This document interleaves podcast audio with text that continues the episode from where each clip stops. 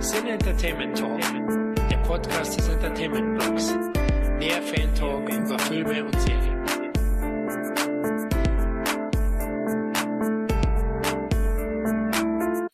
Hallo und herzlich willkommen zur 57. Ausgabe des Cine Entertainment Talks.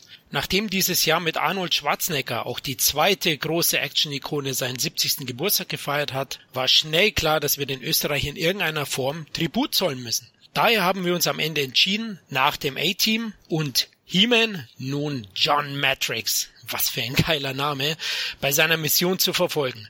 Richtig, heute gucken wir mit euch gemeinsam Phantom Commando, der sicherlich nicht Anis bester oder gar erfolgreichster Actioner ist, aber dafür zählt er für uns oder für einige von uns auf jeden Fall zu den kultigsten und unterhaltsamsten Filme.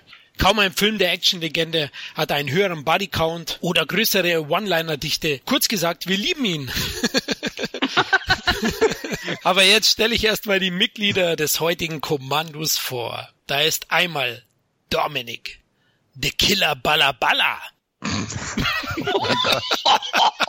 Das ist schlecht.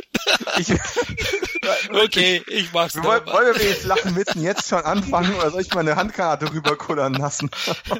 Okay, ich sag's nochmal. Das Balla Balla. Nein, Spaß. Oh mein Gott, ich bin zu nüchtern. Hey, guten Morgen. Ja, wie geht's, Dominik? Spitze, absolut hervorragend. Äh, So gut es einem Menschen nur gehen kann, wenn man tagelang nicht gescheit geschlafen hat. Also todmüde vielleicht, oder? Absolut, ja. Oh Gott, Spoiler-Alarm jetzt schon. Anscheinend, ja. Ja, dann zum zweiten ist dabei Boom Boom Kevin. ist das schlecht. Hallo Kevin. Moin, moin. Na, schon was Explosives Intus? Nee, das habe ich gestern Abend aber gehabt. Da habe ich ein bisschen mit der PlayStation 4 Brille, der VR-Brille da rumgespielt. Hat dann, hat viel Spaß gemacht. Und habe dabei so ein bisschen äh, eine halbe Flasche Gin irgendwie äh, Intus. Und von daher. Oh. Aber für diesen Film genau richtig. Also diesen Film, den wir jetzt besprechen, den kann man auch so ein bisschen benebelt sich angucken. Der macht trotzdem ganz viel Spaß. Ich würde sagen, es hilft sogar.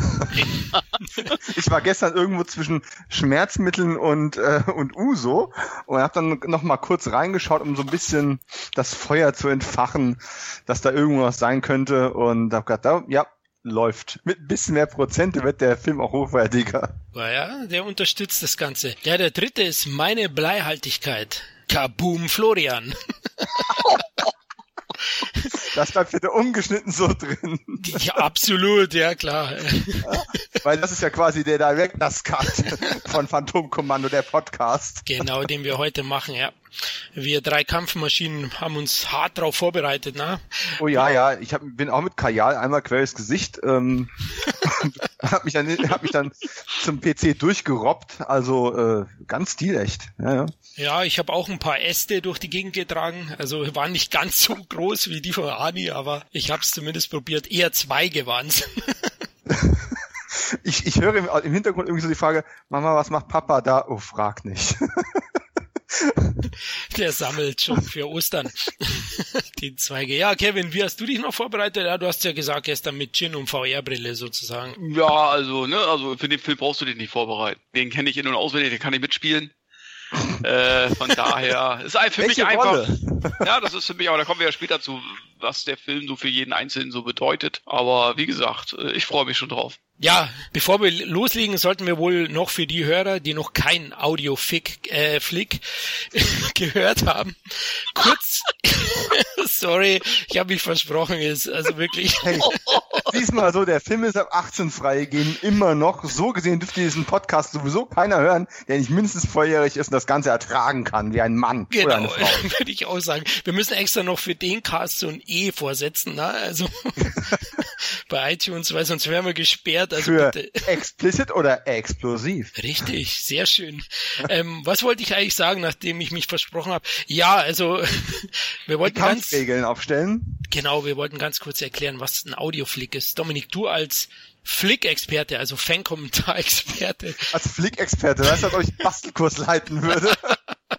ähm, also ist eigentlich ein Fan-Audiokommentar, was wir heute machen. Ne?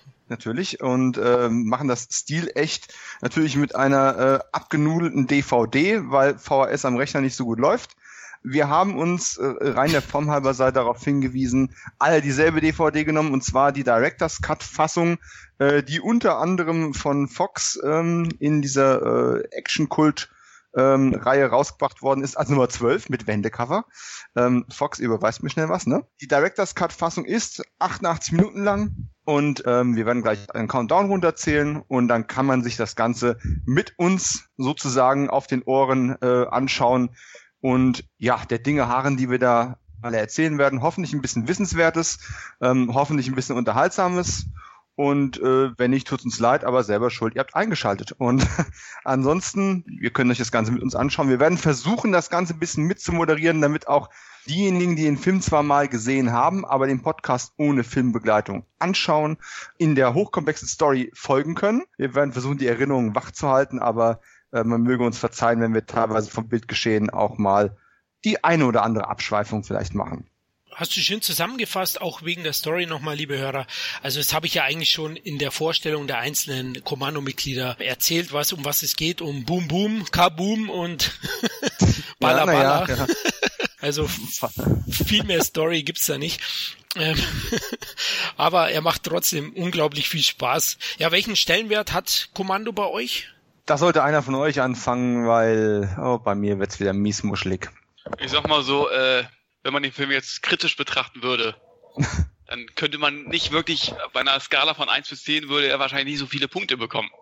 Ne? Aber ich sehe ihn so als Spaßfilm der 80er. Der gehört für mich so in eine Kategorie wie, wie City Cobra von mir aus, Rambo 2 und Invasion USA mit Chuck Norris. So diese vier Filme gemeinsam mit Phantom Commando, das sind für mich Spaß-Actioner, wo du dein Gehirn ausschaltest und den Film einfach als ja das genießt, was er eigentlich nur sein will, äh, sondern ein Unterhaltungsprodukt. Reaktionär, was auch immer, scheißegal. Der Gute ballert die Bösen ab, das war's, Ende, alle sind glücklich und tschüss aus. Und das sind so die Filme, die mich so auch als Videothekenkind der 80er geprägt haben. Und darum ist das für mich in so einem, ja, Action-Genre kann man es ja eigentlich gar nicht sagen. Action-Genre, stumpfen Action-Genre sozusagen. Es gibt ja auch kluge Actionfilme und der gehört natürlich nicht dazu. Kluge Actionfilme ist für mich zum Beispiel äh, im Körper des Feindes. Das ist für mich ein kluger Actionfilm, ja. Mhm. Oder intelligenter Actionfilm. Aber das ist eben halt so von den stumpfen Actionfilmen ist das für mich einer der besten. Neben Invasion USA, neben Rambo 2 zum Beispiel. Darum ist das für mich ein 10 von 10 Film. Puh. ja, ist so. Das, das, kann man nicht anders erklären, das ist einfach so. Ja, du hast es ja schön, du hast es schön erklärt und gerechtfertigt. hat einfach ganz weit oben und alles andere vergesse ich da irgendwie. Hm, hilft auch, alles andere zu vergessen. Wann hast du den zuerst gesehen? Weißt du das noch? Uh, da, ich sag mal so, das müsste Anfang 90er gewesen sein, 90. Oder so 89, 90, da mit, mit Kumpels habe ich dann immer Videoabend gemacht, mit Videokassetten natürlich noch damals. Und dann hat man sich dann immer so eine Liste gemacht von drei, vier Filmen und davon durften sich dann die drei Kumpels einen aussuchen. Dann war natürlich Phantomkommando natürlich, hat dann äh, jeder gewählt und den haben wir uns dann angeguckt ne, und das, den haben wir abgefeiert. Ne? Also, aber den habe ich auch so oft gesehen. Das ist auch wirklich einer dieser Filme, den ich mindestens 20, 30 Mal gesehen habe. Puh. Auch ein ordentlicher Bodycount. Florian? Ja, ich sehe es eigentlich ähnlich wie der Kevin. Also kaum ein Actionfilm verkörpert die 80er Jahre oder das Genre in den 80er Jahren so wie Phantom Commando. Also für mich ist es wirklich ein typischer Film seiner Entstehungszeit. Ich liebe ihn auch für diese, ja, Schlichtheit, Simplizität, die der Film hat. Ja. Also der versucht gar nicht groß jetzt irgendwelche Subplots einzubauen, Wendungen, irgendwelche Besonderheiten zu erzählen, sondern letztlich ist es eine klassische Rachegeschichte. Dann auf die zwölf, ja, Diplomatie, Verhandeln, John Matrix kennt das nicht, Leute. Never, ja. gibt's bei ihm nicht. da gibt's nur auf die zwölf und ja, ich finde, ich finde, was der Film auch richtig macht, sind die Bad Guys. Da kommen wir noch dazu, aber da gibt's einige sogar, kleinere Bösewichte oder Handlanger, die Spaß machen und auch die größeren, na, Freddie Mercury.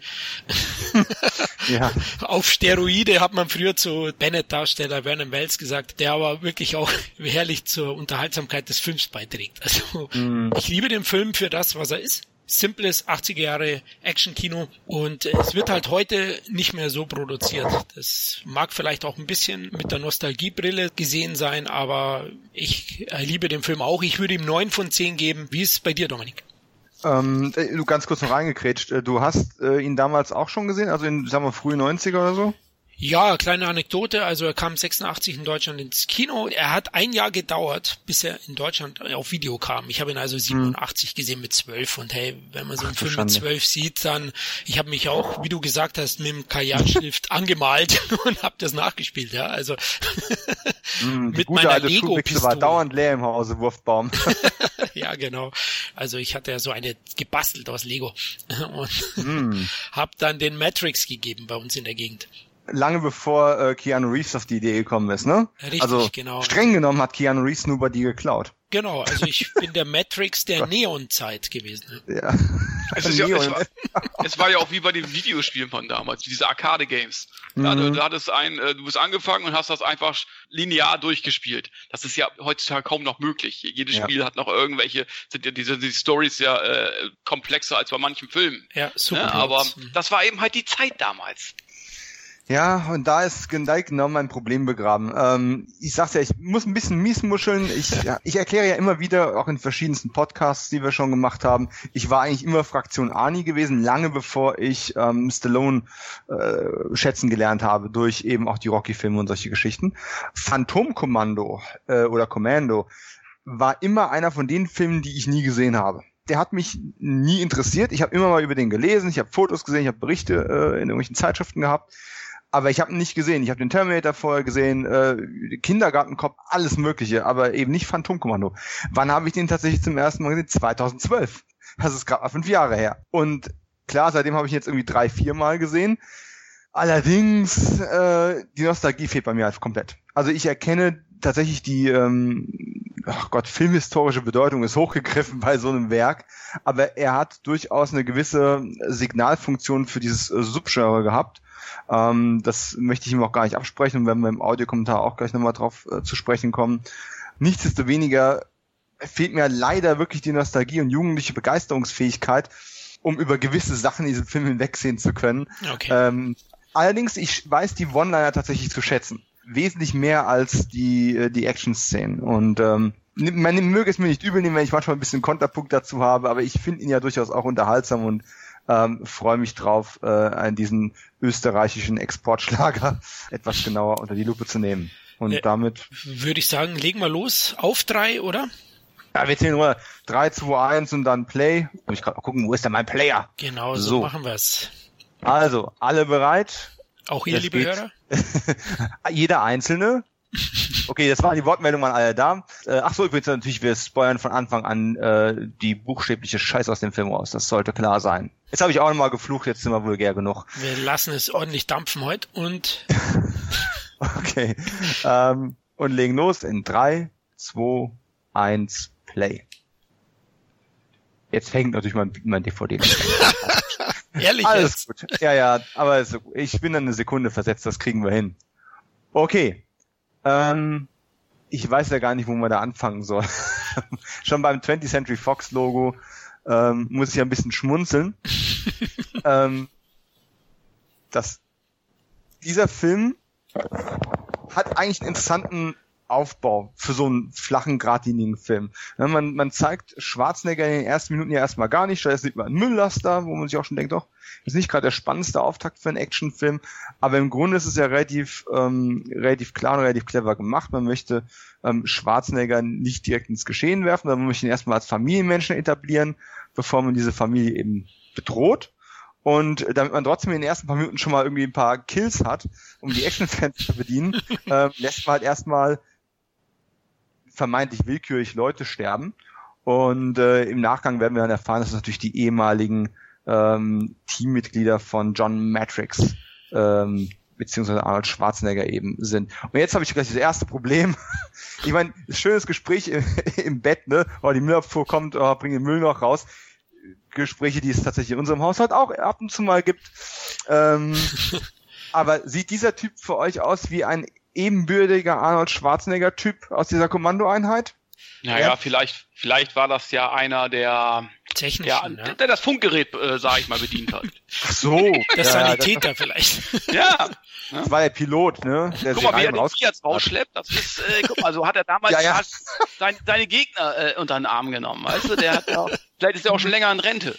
Eine echte Powermaschine, ja. Aber ich finde die Idee, ihn so abzutransportieren, ne, das ist eigentlich schon klug. Ne? Man knallt ihn ab und entsorgt ihn gleich.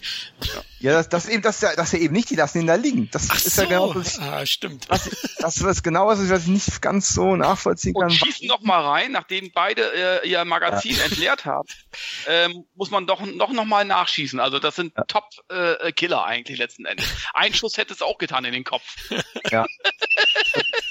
Und, und Aber jetzt? das ist mal ein Actionfilm, mein Gott. Ja gut, okay, es ist ein Actionfilm. Jetzt, aber es ist Szene Nummer zwei und die kann mir jetzt einer von euch bestimmt erklären.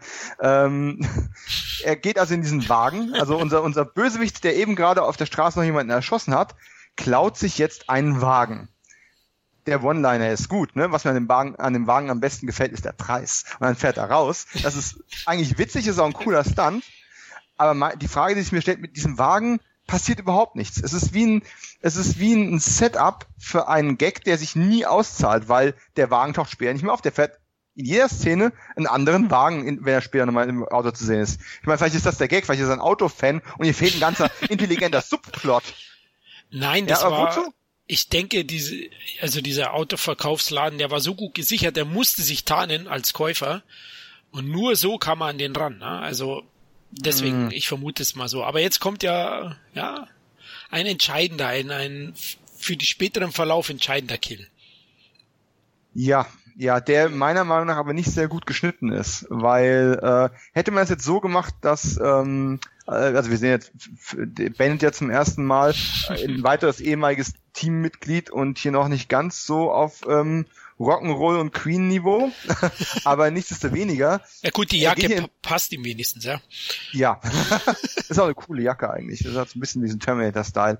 Ähm, aber er fährt hier mit seinem Kutter nach draußen und wird dann, naja, ein bisschen ähm, in die Luft gesprengt. Äh, leider ziemlich auffällig, dass dieser Shot hier von unserem Bill Duke äh, irgendwo völlig anders aufgenommen war, wo man einfach ein paar Säcke aufgestapelt hat. Aber man hat hier leider, finde ich, ähm, Bennett nochmal direkt in dem Bild vor der Explosion nochmal Ja, das gezeigt. war blöd. Also- das war blöd.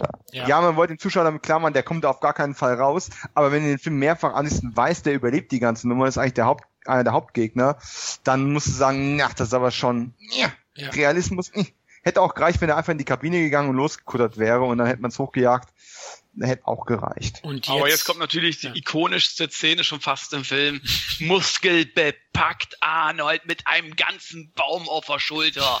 Weißt Ja. du, die Ah, ja. Muskeln schwitzend. Ich liebe es Ein einfach. Das ist doch der Baum. perfekte Mann. Ein künstlicher Baum. Ne? Nur fürs Protokoll. Nein, nein, der ist echt. Der ist künstlich. Aber wie dem auch sei, ich meine, gut, das Mann, das, das Hashtag voll fake. Ähm, aber egal.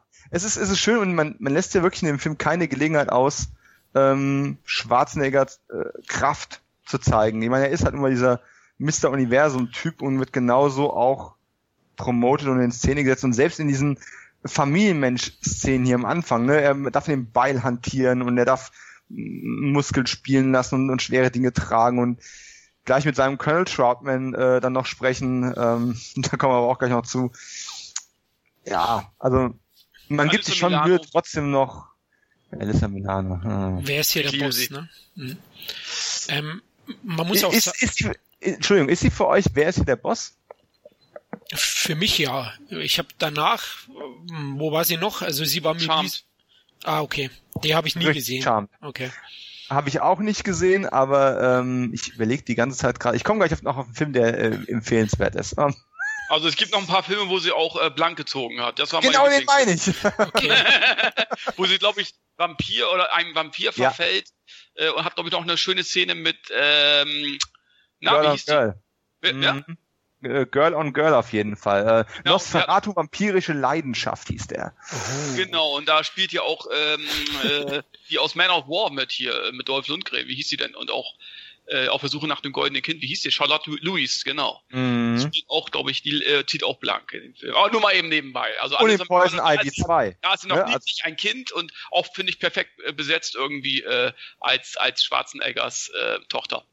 Genau. Ja. Man muss ja auch sagen, zu dieser Einleitung Vater-Tochter-Beziehung, das war einer der Hauptgründe, warum Arnie am, zu Beginn zugesagt hat. Ne? Also mhm. das hat ihm gefallen an dem Konzept, dass man ihn nicht gleich von Anfang an als Roboter oder Neandertaler sieht.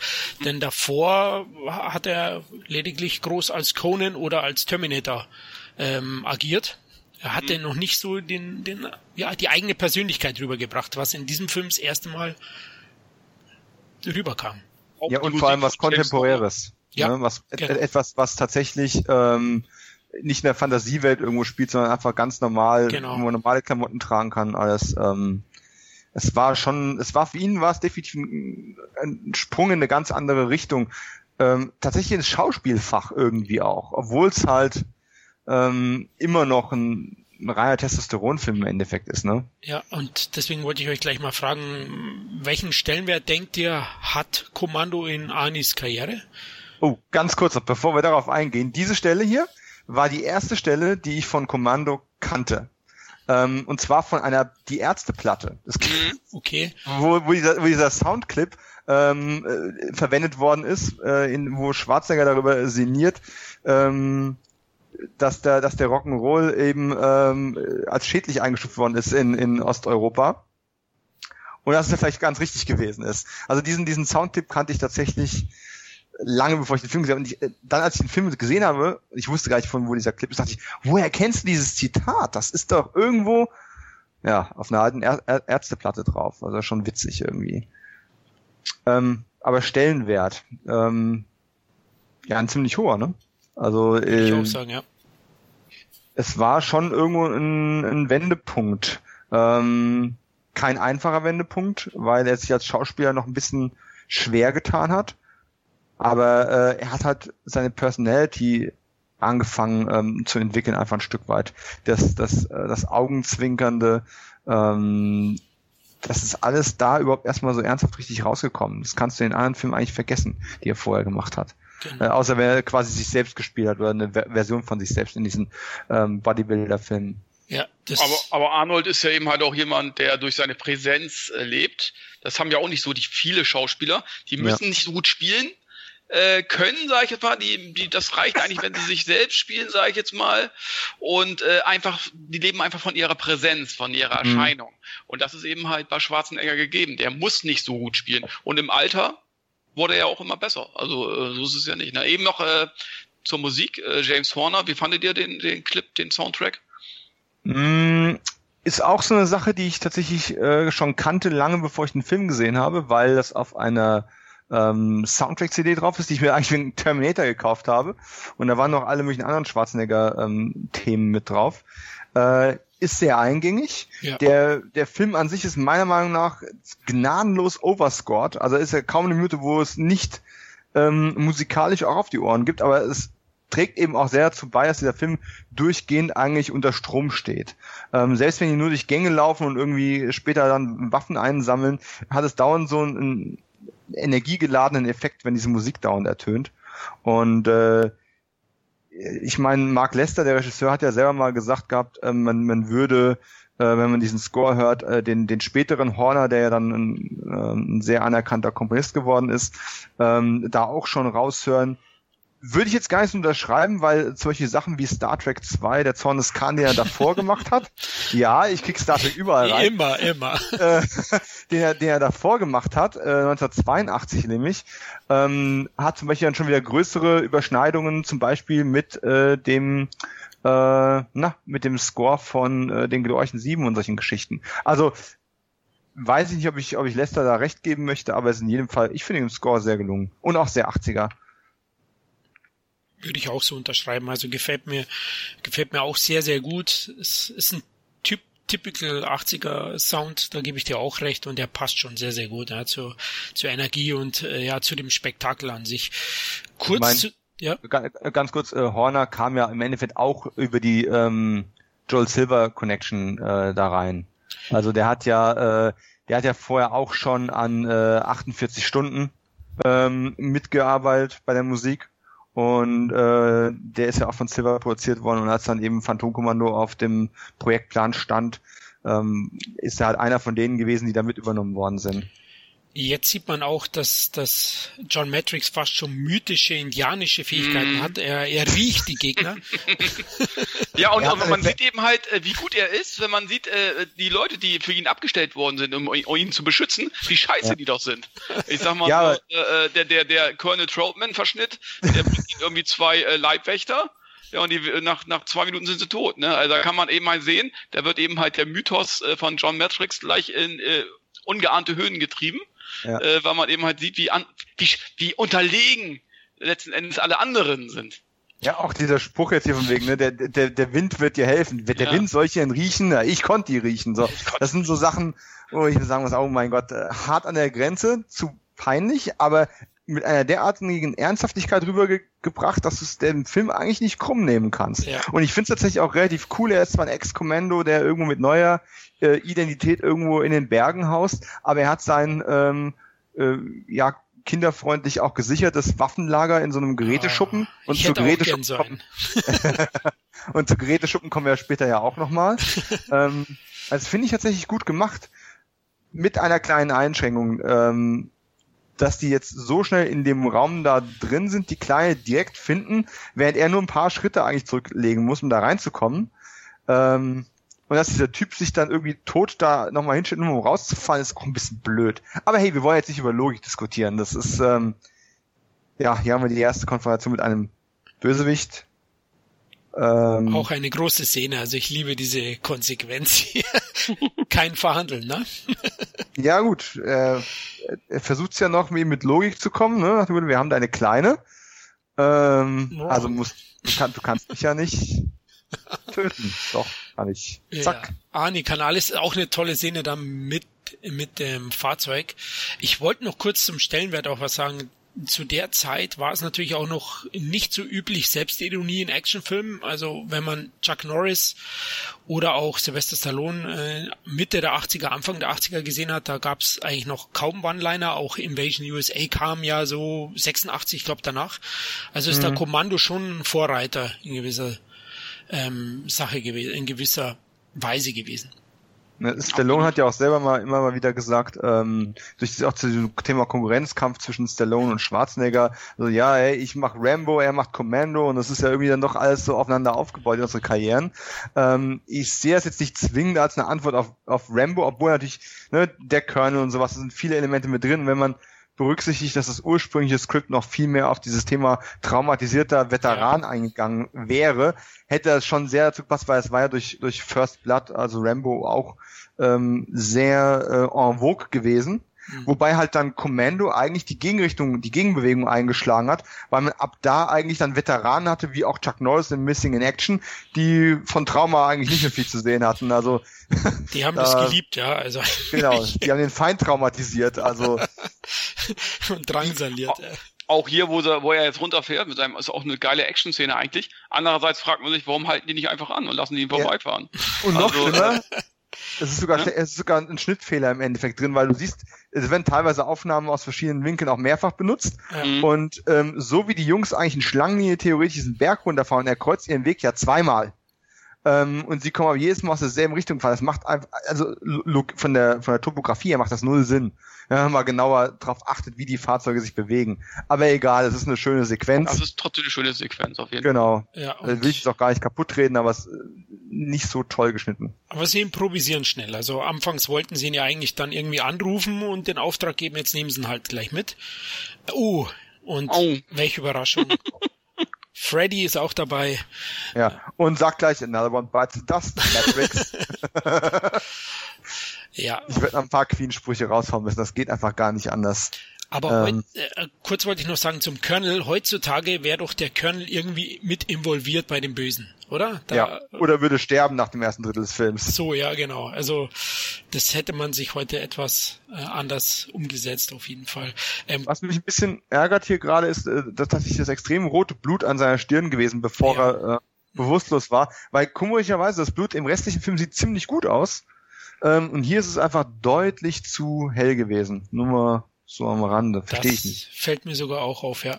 Ähm, Vielleicht wollen wir ganz kurz ein, zwei Worte über Walter, äh, nicht Walter Hill, jetzt sage ich schon, über Joel Silver verlieren, der ja zuvor eben, ja, der war noch gar nicht so lange im Business, wo er Kommando gemacht hat. Der kam erst später dann ganz groß raus als Actionfilmproduzent, mhm. hatte nur 48 Stunden, du hast es schon erwähnt, hatte aber auch schon Flop ein Jahr danach mit Straßen in Flammen. Also äh, war schon gut für ihn, glaube ich, auch, dass Kommando ein Hit wurde.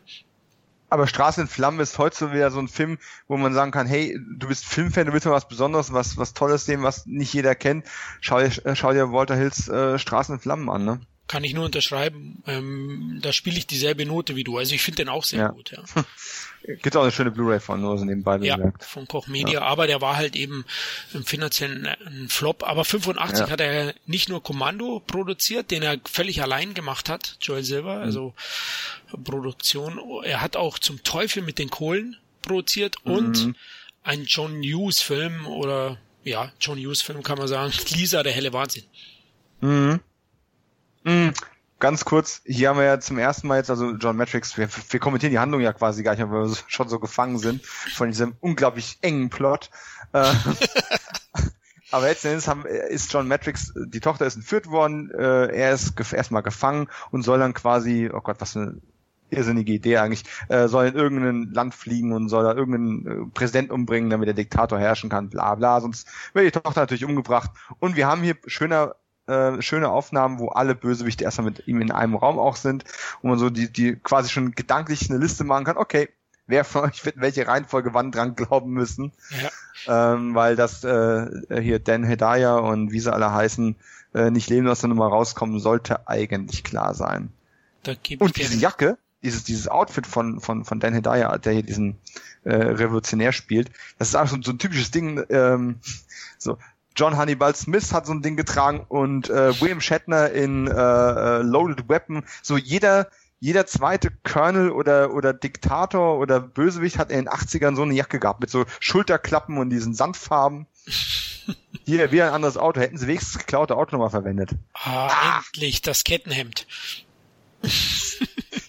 Gibst zu, eigentlich willst du auch so eins haben. Wenn ich ehrlich bin, ja. also ich finde das, das Hemd von dem, ähm, ähm, ja, der jetzt mit äh, Arnold zusammen in, den, in das Flugzeug steigt. Der Tropenhut? Ja, das, den Tropen, ne, ne? Also auch das Hemd, das Hawaii-Hemd, also das war früher äh, eben halt äh, der, der letzte Schrei eigentlich in den Tot 80ern, ne? Also, ich hätte dich aber eigentlich eher in diesem, in diesem Anzug hier gesehen, mit, den, mit dem Strichmuster drauf. Also man muss auch sagen, der Film war ja modischer Trendsetter. Also Anis Frisur wurde tatsächlich oft mhm. kopiert in den USA und man sieht das Kettenhemd, man sieht das Hawaii-Hemd, man sieht den Tropenhut. also der Film bietet auch äh, Modefans einiges, ne? ja, de definitiv. Also bis auf übertrieben viele Sonnenbrillen ist hier eigentlich alles drin, was in den 80ern irgendwie äh, Rang und Namen hatte, klamottenmäßig. Ah, das ja. Hemd ist auch weit aufgeknöpft, also muss man wirklich mhm. sagen. ja. Und es ist natürlich eine Kette drüber gegangen, das ist auch klar, ne? ja. Oh, Sully, auch eine nette Figur. Also, da ja, kommen wir noch er, er war ja als letztes sterben. ja. Im Übrigen tatsächlich ähm, die Kombination von diesem Setup und dem späteren Payoff auch, äh, wenn äh, Sully's letzte Stunde geschlagen hat, ist tatsächlich so auch mit mein Lieblingsmoment in dem Film. Weil es einfach eine, eine schöne Auflösung von dem ist, was man vorher mal vorbereitet hat. Ja, Ani plant schon per Blick ähm, die Flucht. die, die Flucht und den Mord an, an, an Sunny. den hat er schon äh, gedanklich getötet. Ja. Jetzt schon. Aber ich finde auch gut, wie er, wie er sich dann um seinen Tropenhut oder Schatten kümmert. Also ist ja. auch wirklich sehr. Deckt ihn noch, noch zu und so. Also das finde ich eine tolle Szene. Also, ja. ja. Herrlich, auch die Frisur, wenn er einen Hut abnimmt. Also ist wirklich ein, ein cooler Typ. Mm, ja, also bitte sag mir, ihr meint es mit einem Augenzwinkern. Natürlich. Weil sonst äh, verliere ich langsam den Glauben an alles. Ja, ah. das fand ich sehr schön gemacht. Ja. Er sagt, geben Sie mir eine Decke und Kissen. Da habe ich mhm. beim, bei der Erstsichtung schon überlegt, was er will. Da, ja, da ja. dachte ich wirklich, der wird schlafen. Ne? ja. Das ist ja das Schöne. Er, Schwarzenegger macht ja hier auch nicht groß den Erklärbär. Also du siehst zwar da, er, er guckt und macht, du weißt genau, er hat irgendwas vor, der checkt irgendwas aus, aber du kannst als Zuschauer erstmal, also vor allem damals halt, ne, wenn man sowas nicht schon tausendmal gesehen hat, ähm, kann man es noch nicht ganz einordnen, was der jetzt eigentlich gleich zu tun gedenkt, weil er sitzt ja eigentlich in der Falle. Ist auch schön. Und, ähm, Und da ist er weg. Ups, knack, knick. äh, Übrigens, äh, die Stewardess, ich finde, die sieht so ein bisschen aus wie Chelsea's Field. Könnte man sagen, ne? Das, Ja, äh, ja, auch? ja. Da habe ich immer überlegt, ist sie das? Aber äh, im Abspann habe ich ihren Namen nicht gefunden. Doch, doch. Ja, komm, das ist jetzt ein Witz. Ja klar, das ist sie. Ja, echt jetzt? Ja, Siehst du, das ist doch, das siehst du, jetzt habe ich das, dann das, aber, ist, das, ist, das ist Chelsea Fields sehr früh in ihrer Karriere, Ah, die das wir später doch. noch in so wunderbaren Filmen wie Harley Davidson und der Marlboro Man gesehen haben Oder Masters of the Universe, also, oder Last Boy Scout. Ja, stimmt. aha, da ist sie es doch, siehst du, weil ich habe ja, ja, ja. Abspann geguckt, ich meine nicht, dass sie da drin stand, oder? Oder ich habe es nicht äh, gesehen. Doch, doch, die steht, die steht drin als irgendwie Flugbegleiterin oder Ah, sowas. okay. Okay. Das war ja gerade irgendwie so, keine Ahnung, zwei, drei, zwei Jahre vor ähm, Masters. Ja, ja, das war Chelsea Fields. Äh, Hübsche Chelsea Frau. Field, warum, warum hängt noch ein S hinten dran? Chelsea Field. Egal. Und Arnie sucht sich den Ausgang. Also das hat er ja vorher schon von außen eigentlich gesehen mit seinem Ah, hat er alles schon hier durchgeplant. Den Hund, den nimmt er, den dachte ich auch, den nimmt er gleich mit. Dieser er- Terminator-Blick, weißt du, einmal alles abscannen. ah, wobei man dazu sagen muss, also diese, diese Sequenz und, und die Idee, aus dem Flugzeug nochmal auszusteigen, ähm, ich finde das grundsätzlich eigentlich relativ cool, ähm, wenngleich man auch sagen muss, pff, ich meine, gut, jetzt, jetzt, jetzt erwartet die ganze, erwartet die ganze Zeit, dass er von dem, von dem Asphalt runterkommt, ne, und dass es nicht ein harter Aufschlag wird, aber im Gegenzug wird es halt immer höher und höher und höher.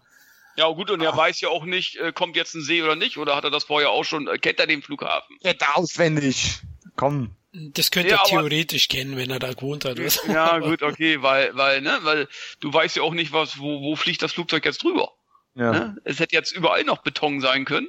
Ja, üblicherweise sind da ja. Grünflächen rundherum immer, aber äh, dass dann jetzt auch gleich noch dann ordentlich Wasser ist, ähm, Ja, ja. Äh, ja. Das hinterfragen wir lieber nicht. Aber trotzdem schön gemacht, Schön also eine gemacht, Kombination aus, aus, äh, aus Attrappen, aus, aus, aus Dummies, aus äh, Stunts. Aber es sieht sehr Ähm, gut aus. ja. Sieht Schön sehr, sehr geschnitten. gut aus. Also Auch da hat hier man kein- Filme, auch- Genau, hier kein, kein Greenscreen, sondern Genau. halt Schwarzenegger an, an einem Nachbau. Ja, Ich glaube, der Einschlag wäre ein bisschen härter aus der Höhe. Ja. Aber schön geschnitten auch an der Stelle. Ja. äh, Wie er dann direkt da rausläuft. Witzigerweise, weißt der Mann ist klatschnass, die Hose ist durchnässt, aber den, das Sakko zieht er aus. Die Logik, äh, Ja gut, das Also- hängt ihn ein oben rum. Ne? Also man, man Alle läuft Männer ja mit den. Händen. Also Natürlich. Äh, bewegt man sich auch. Aber hier sieht man, dass der Zeitfaktor im Film auch wichtig ist. Also vielleicht Ja. von den 48 Stunden ein bisschen. ja, ja, die, die tickende Uhr ist immer ein gutes dramaturgisches äh, Genau. Mittel. Das ist auch schon lange vor 24. ja, und jetzt Das wäre eigentlich noch der Knaller, wenn man hier mal so, so, eine, so eine tickende Uhr mit einblenden würde. ja, jetzt hat er an seiner Casio äh, eben die elf Stunden eingegeben. Das ist, dass er hier so rumschleicht, ja gut, okay, er will nicht von der Flughafensicherheit irgendwo festgenommen werden, aber naja. Man macht da auch mit der Musik, das Ding wird ja gescored, als würde gerade wunder was abgehen. Im Endeffekt äh, läuft er schnell über den Flughafen, um wieder in den äh, Passagierbereich zu kommen. Du, das ist ein Ähm, Hochsicherheitstrakt. Also äh, ja. Aber heute würde hier eine riesen Parcours-Sequenz kommen, oder? ja, denke ich auch, ja. Ja, der Anzug, du hast recht, äh, hat was. Ja, Bennett ist kein Kinderfreund, das wird man noch sehen. Also der Mm, Ball kriegt ihn auf. Also wir, wir wollen nochmal darauf hinweisen, ich meine, äh, Elissa Milano ist, ich weiß nicht, wie, heute ist, wie alt ist die heute? So um Mitte 40, Ende 40? Ähm, Ähm, vier, immer noch 74 Baujahr. Also Die ist 74. Nein. Baujahr. Äh, ja. Also, also die, die äh, sieht auch immer noch wahnsinnig gut aus. Ich habe sie als wer ist in, hier in Wer ist hier der Boss, habe ich sie nie gesehen, weil ich die Serie, also ich habe ich zwei, drei Folgen von gesehen, aber mehr nicht. Ähm, aber die ihre Rebellenphase so kurz vor oder nach oder parallel zu Charmed, wo sie dann wirklich ähm, bewusst äh, Poison Ivy 2 gemacht hat, äh, so ein Erotik-Thriller und äh, diesen, diesen Vampirfilm, den wir vorhin schon erwähnt hatten. Und ja, Mitte wenn ich mich recht- 90er, ne? ja, ja, Mitte 90er, so 94, 95, 96, da hat sie halt wirklich auf die, buchstäblich auf die Kacke hauen wollen, überall, um zu zeigen, ich bin kein Kindschauspieler mehr. Äh, ich bin eine attraktive junge Frau und das hat sie dann auch jedem deutlich gezeigt. Und wenn ich mich recht entsinne, auch in Outer Limits in einer relativ guten Folge ähm, auch sehr freizügig gewesen. Ähm, ist auch irgendwie typisch, ne, für Kinderdarstellerinnen oft, dieses ähm, ja. Britney Spears, äh, sei es Miley Cyrus, dieses weibliche dann zu zeigen. Ne? Oh, Rare Darchon, die ist ja auch gerade äh, zu sehen. Mm. Ähm, hatte ja auch zu der Zeit recht viele Rollen. Also auch so Principal fällt mir da zum Beispiel ein. Ja, es folgte erst so richtig, glaube ja, ja. ich, danach, ja. Also äh, die hatte doch, ich glaube, äh, war das nicht auch mit Van Damme hier, äh, Timecop, meine ich, hat er auch mitgespielt, ne? Ja, aber das war noch, das war alles noch später. Also das war ja. schon so, sie hatte schon, sie war schon eine bekannte Schauspielerin und ja, so eine, laut Lester, das hat er im, im Audiokommentar irgendwo mal äh, noch fallen lassen, haben ja viele Schauspielerinnen aufgrund des, des niedrigen Bekanntheitsgrads von Schwarzenegger damals auch gar keine Lust auf die Rolle gehabt. Ja. Und ähm, dann waren wir einfach froh, mit ihr noch eine gefunden zu haben, die gleichermaßen gut ist und auch bereit war, das Ganze mitzumachen. Und hier übrigens Rauchen äh, am Flughafen, ne? Sachen, die man heute auch nicht mehr so drehen könnte. Und ich finde die Chemie zwischen den beiden ordentlich. Also ich und ich finde auch den Anzug ist, der ja. ist viel zu groß für, für, die, für die Größe von Sunny an sich. Jetzt da sind die Ärmel zu kurz. das sieht schon fantastisch aus. Also ich finde das auch, ähm, du, das ist ja an, teilweise an, also wirklich sehr viel an Originallocations gedreht worden, am, am Flughafen und überall. Auch eine Sache, die, die ähm, Mark Lester immer mal wieder erwähnt hat. Äh, Dinge, die du heute gar nicht mehr machen könntest. Also aus Sicherheitsgründen äh, alleine schon, dass du am Flughafen mal eben so absperrst und da groß rumdrehst.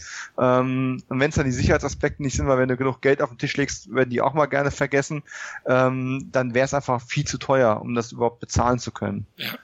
Und, ja, man ja. sieht, äh, Sully ist ein echter Playboy, ne? Wenn es nicht klappt, dann ja. stempelt er dich ab.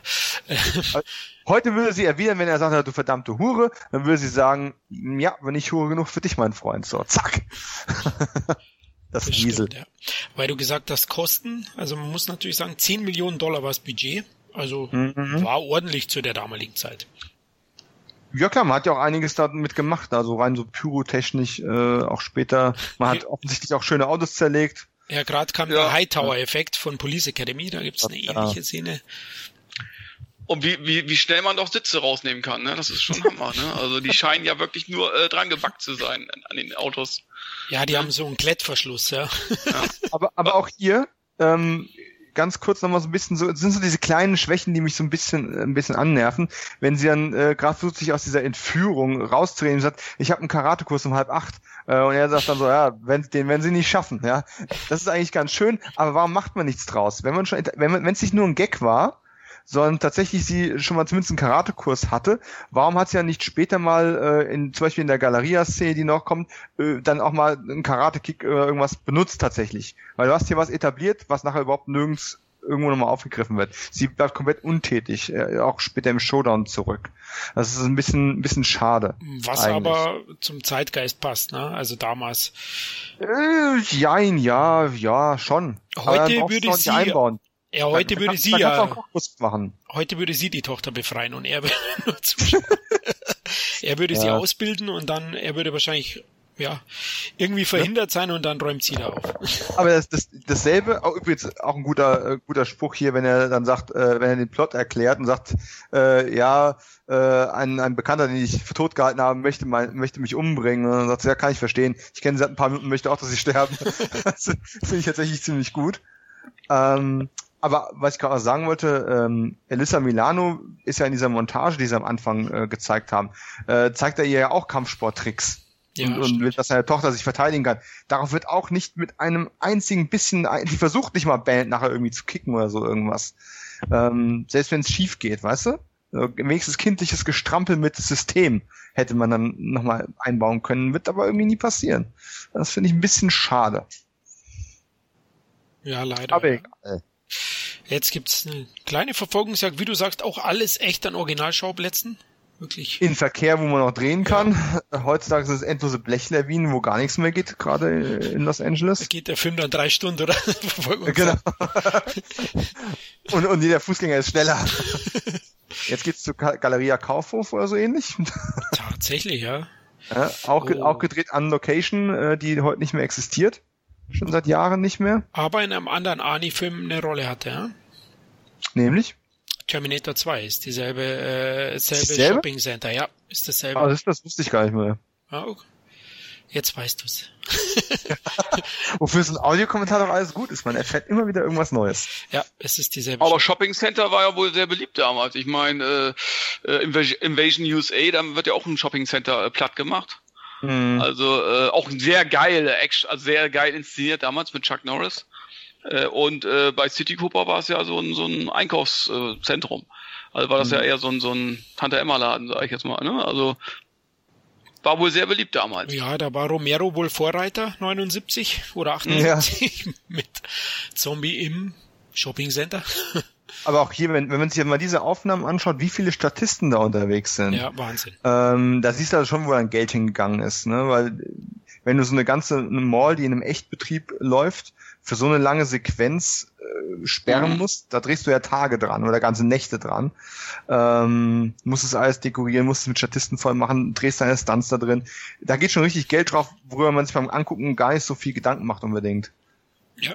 Und hier die längste Rede von Schwarzenegger in dem Film. Und wenn man das mal sieht, die ist auch, die ist gut geschnitten, ähm, weil es fühlt sich nicht an, als wäre es zusammengestückelt, aber sie haben extrem lange an der Szene drehen müssen, weil er halt mit seinem Akzent und mit der Sprache doch noch extrem viele Probleme hatte zu der Zeit. Und damit das einigermaßen flüssig rauskommt und er dann eine halbe Seite Text da rausballert, äh, das ist schon problematisch, aber dadurch, dass man es halt im Schnitt nicht als eine, eine Aufnahme hat, sondern äh, schön hin und her geht, äh, auch zwischen den beiden, funktioniert es eigentlich ganz gut. Ani hat sie jetzt wohl überzeugt, dass sie ihm hilft. Die Uhr tickt ja. weiter. Ja, für 30 Sekunden. Also nicht die Uhr, sondern die Überzeugung, ne? ja, genau. Also, wobei schon der Witz an der ganzen Geschichte ja eigentlich ist, ne? Erst kommt mit Sully ein wirklich unsympathischer äh, Geselle, der ihr da auf die Pelle rückt, ne? Dann wird sie vom nächsten Typen äh, angekrapscht und er klaut ihr mal eben ihren Stuhl. Und sie macht sich ja, wo macht sie sich die meisten Sorgen? Sie macht sich die meisten Sorgen, wo sie quasi ohne Waffe am Hals und ohne äh, so ein sexuelles Raubtier im Nacken äh, durch eine Mall läuft und schickt erstmal die Polizei los. Naja. Zumal sie ist ja nicht mehr in Gefahr. Ich meine, äh, den sympathischsten von allen, den scheißt sie an. Letzten ja. Endes. Und hat aber vorher Bekanntschaft gemacht, letzten Endes mit, mit einem Vollidioten. Also ja. da, da würde ich doch Arnie äh, abnehmen dass er letzten Endes irgendwie recht hat. Ich meine, okay, ja. dass sie vielleicht vor ihm Angst hatte, das ist nachvollziehbar. Aber letzten Endes ist sie ja jetzt frei. Er lässt sie frei. Sie ja. ist nicht mehr in Gefahr. Und äh, entweder, pff, es, äh, ja, man kann die Polizei rufen, aber muss man das in dem Moment? Weil der Sunny, das war ja nun super, war ja nun kein äh, toller Zeitgenosse. Mhm. Irgendwie. Also, sie scheißt aber Ani an. Jetzt kommt Frauen. Ein toller Blick von Ani. One big motherfucker eigentlich schon, äh, eigentlich schon ein kleines Vorspiel dann auch für Predator. Ja, später, genau. der Spruch. Und jetzt ja. kommt gleich die nächste größere Action-Szene. Anis ja, das tut dir jetzt schon leid. Das tut dir jetzt schon leid. Ja, warum hat sie es denn gemacht? Ja, da hätte, hätte man dir schon wieder eine gleiche Backpfeife äh, geben müssen für. Aber letzten Endes ah, ein sehr sympathischer Charakter. Super, ja super. Dieser Blick. Ja. Das hat sowas von Clint Eastwood, wenn er doppelt so schwer wäre. Ja, der dachte wohl, sie stalkt ihn, ja. Also sie will doch was von Sally. Ja. der war schon ganz glücklich und sagt, Mensch, ich hab, ich hab's immer noch. Ja, das gewisse läuft mir hinterher. Ein Frauenmagnet ist er, ja. Jetzt wollte, will er noch Geld, der will sie auch noch ausrauben, ja. noch relativ äh, blutleer ist, sind diese Fights, sehe ich gerade. Aber gewisse er will ja auch keine Polizisten verletzen, ne? Ja, und gewisse Dinge sind heutzutage wären gar nicht mehr möglich. Nur weil es Handys gibt. Mhm. Ja. Gewisse Szenen kannst du gar nicht mehr drehen, sowas wie mit der Telefonzelle oder was ich was. Oh, Normalerweise im heutigen Film könntest du das storymäßig gar nicht mehr so aufziehen, weil der sagen würde, ich nehme jetzt mein Handy, sag mal eben meinem Chef Bescheid, oh, er lebt yep. noch, alles klar. Da könntest du es, da wäre das Ding gar nicht mehr. Äh, oh Gott. Auch, auch mit dieser Zeit, ne? Die, die ihm davonläuft letzten Endes, ne? Hättest du heute gar nicht oh, mehr das schöner Problem. Stand auch, ja. Aber äh, die, die, die, diese, ganz ehrlich, diese, diese Asia-Sachen äh, oder respektive auch Herkules-Momente, wenn irgendwie zehn Leute auf einen draufstützen und er bäumt sich auf und schmeißt die alle zehn von sich runter, das finde ich immer furchtbar. Also ganz ehrlich, egal wer das ist, das ist immer so billig. Dafür kommt jetzt dann gleich eine sehr gelungene Tarzan-Hommage. Oh also. ja. Also der, der Stunt ist auch einfach wirklich richtig gut, auch wenn man das Double ja. heute sieht dass die jetzt auch einfach den Polizist einfach kicken können. Ja, das hätte sie nicht zu hart gemacht Das hier ihn ja geschubst, ne, immerhin. Ja, sie hat ihn geschubst, ne? Dafür geht's in den Karatekurs, um jemanden zu schubsen. Sie hat halt erst den gelben Gurt, also versteh das auch mal, da lernst du mal erst mal schubsen. Ey, ganz ehrlich, mit dem gelben Gurt, ne? Naja, egal. Dann kriegst du mehr hin. Okay. Aber was soll's. Arnold macht jetzt erstmal ein paar Ballontiere. Er hat die orange Liane hat er gehabt. So. Man sieht das Double jetzt heute schon mit, mit der Bildqualität und sowas, aber es ist trotzdem, also einfach ein toller Stunt ohne, ohne große Absicherung, ohne irgendwas. Ist schon toll. Witzig ist natürlich auch, die Polizei rennt alle hinter Arnold her, der nur ein paar äh, Faustschläge verteilt. Der Typ, der gerade einen Polizisten erschossen hat, der wird nicht aufgehalten. Den lassen sie einfach gehen. Da macht keiner irgendwas. Das ist schon irre. Ja, es ist halt einfach, du kennst es, dieses, der, das Optische, ja, es ist ein Vorurteil. Arnie schaut halt einfach aus wie so ein riesiger Koloss. Und der andere so unscheinbar, das kleine Würstchen. Mm, mm, ja. Jetzt hat er sie ja verloren. Nein, doch nicht. Siehst du Ja, auch ein Zufall. dem Auto. Ja. halt, halt. Ja, es Oh, passt jetzt ja. auch nicht wirklich, dass er da wieder mit einsteigt. ja, Aber Ja, eben. Sie hat ihn Also- eben noch, sie hatten ihn eben noch angeschissen und jetzt läuft sie, sie hat in dem Moment, wo sie ihn äh, sozusagen bei dem Polizisten anschwärzt, hat sie es eigentlich schon bereut, Ja. dass sie es Ja. gemacht hat. Ne? Warum macht sie es dann erst? Ne? Also, Da wird's eine Action-Szene geben, sind wir mal Ja, realistisch, ja. ne?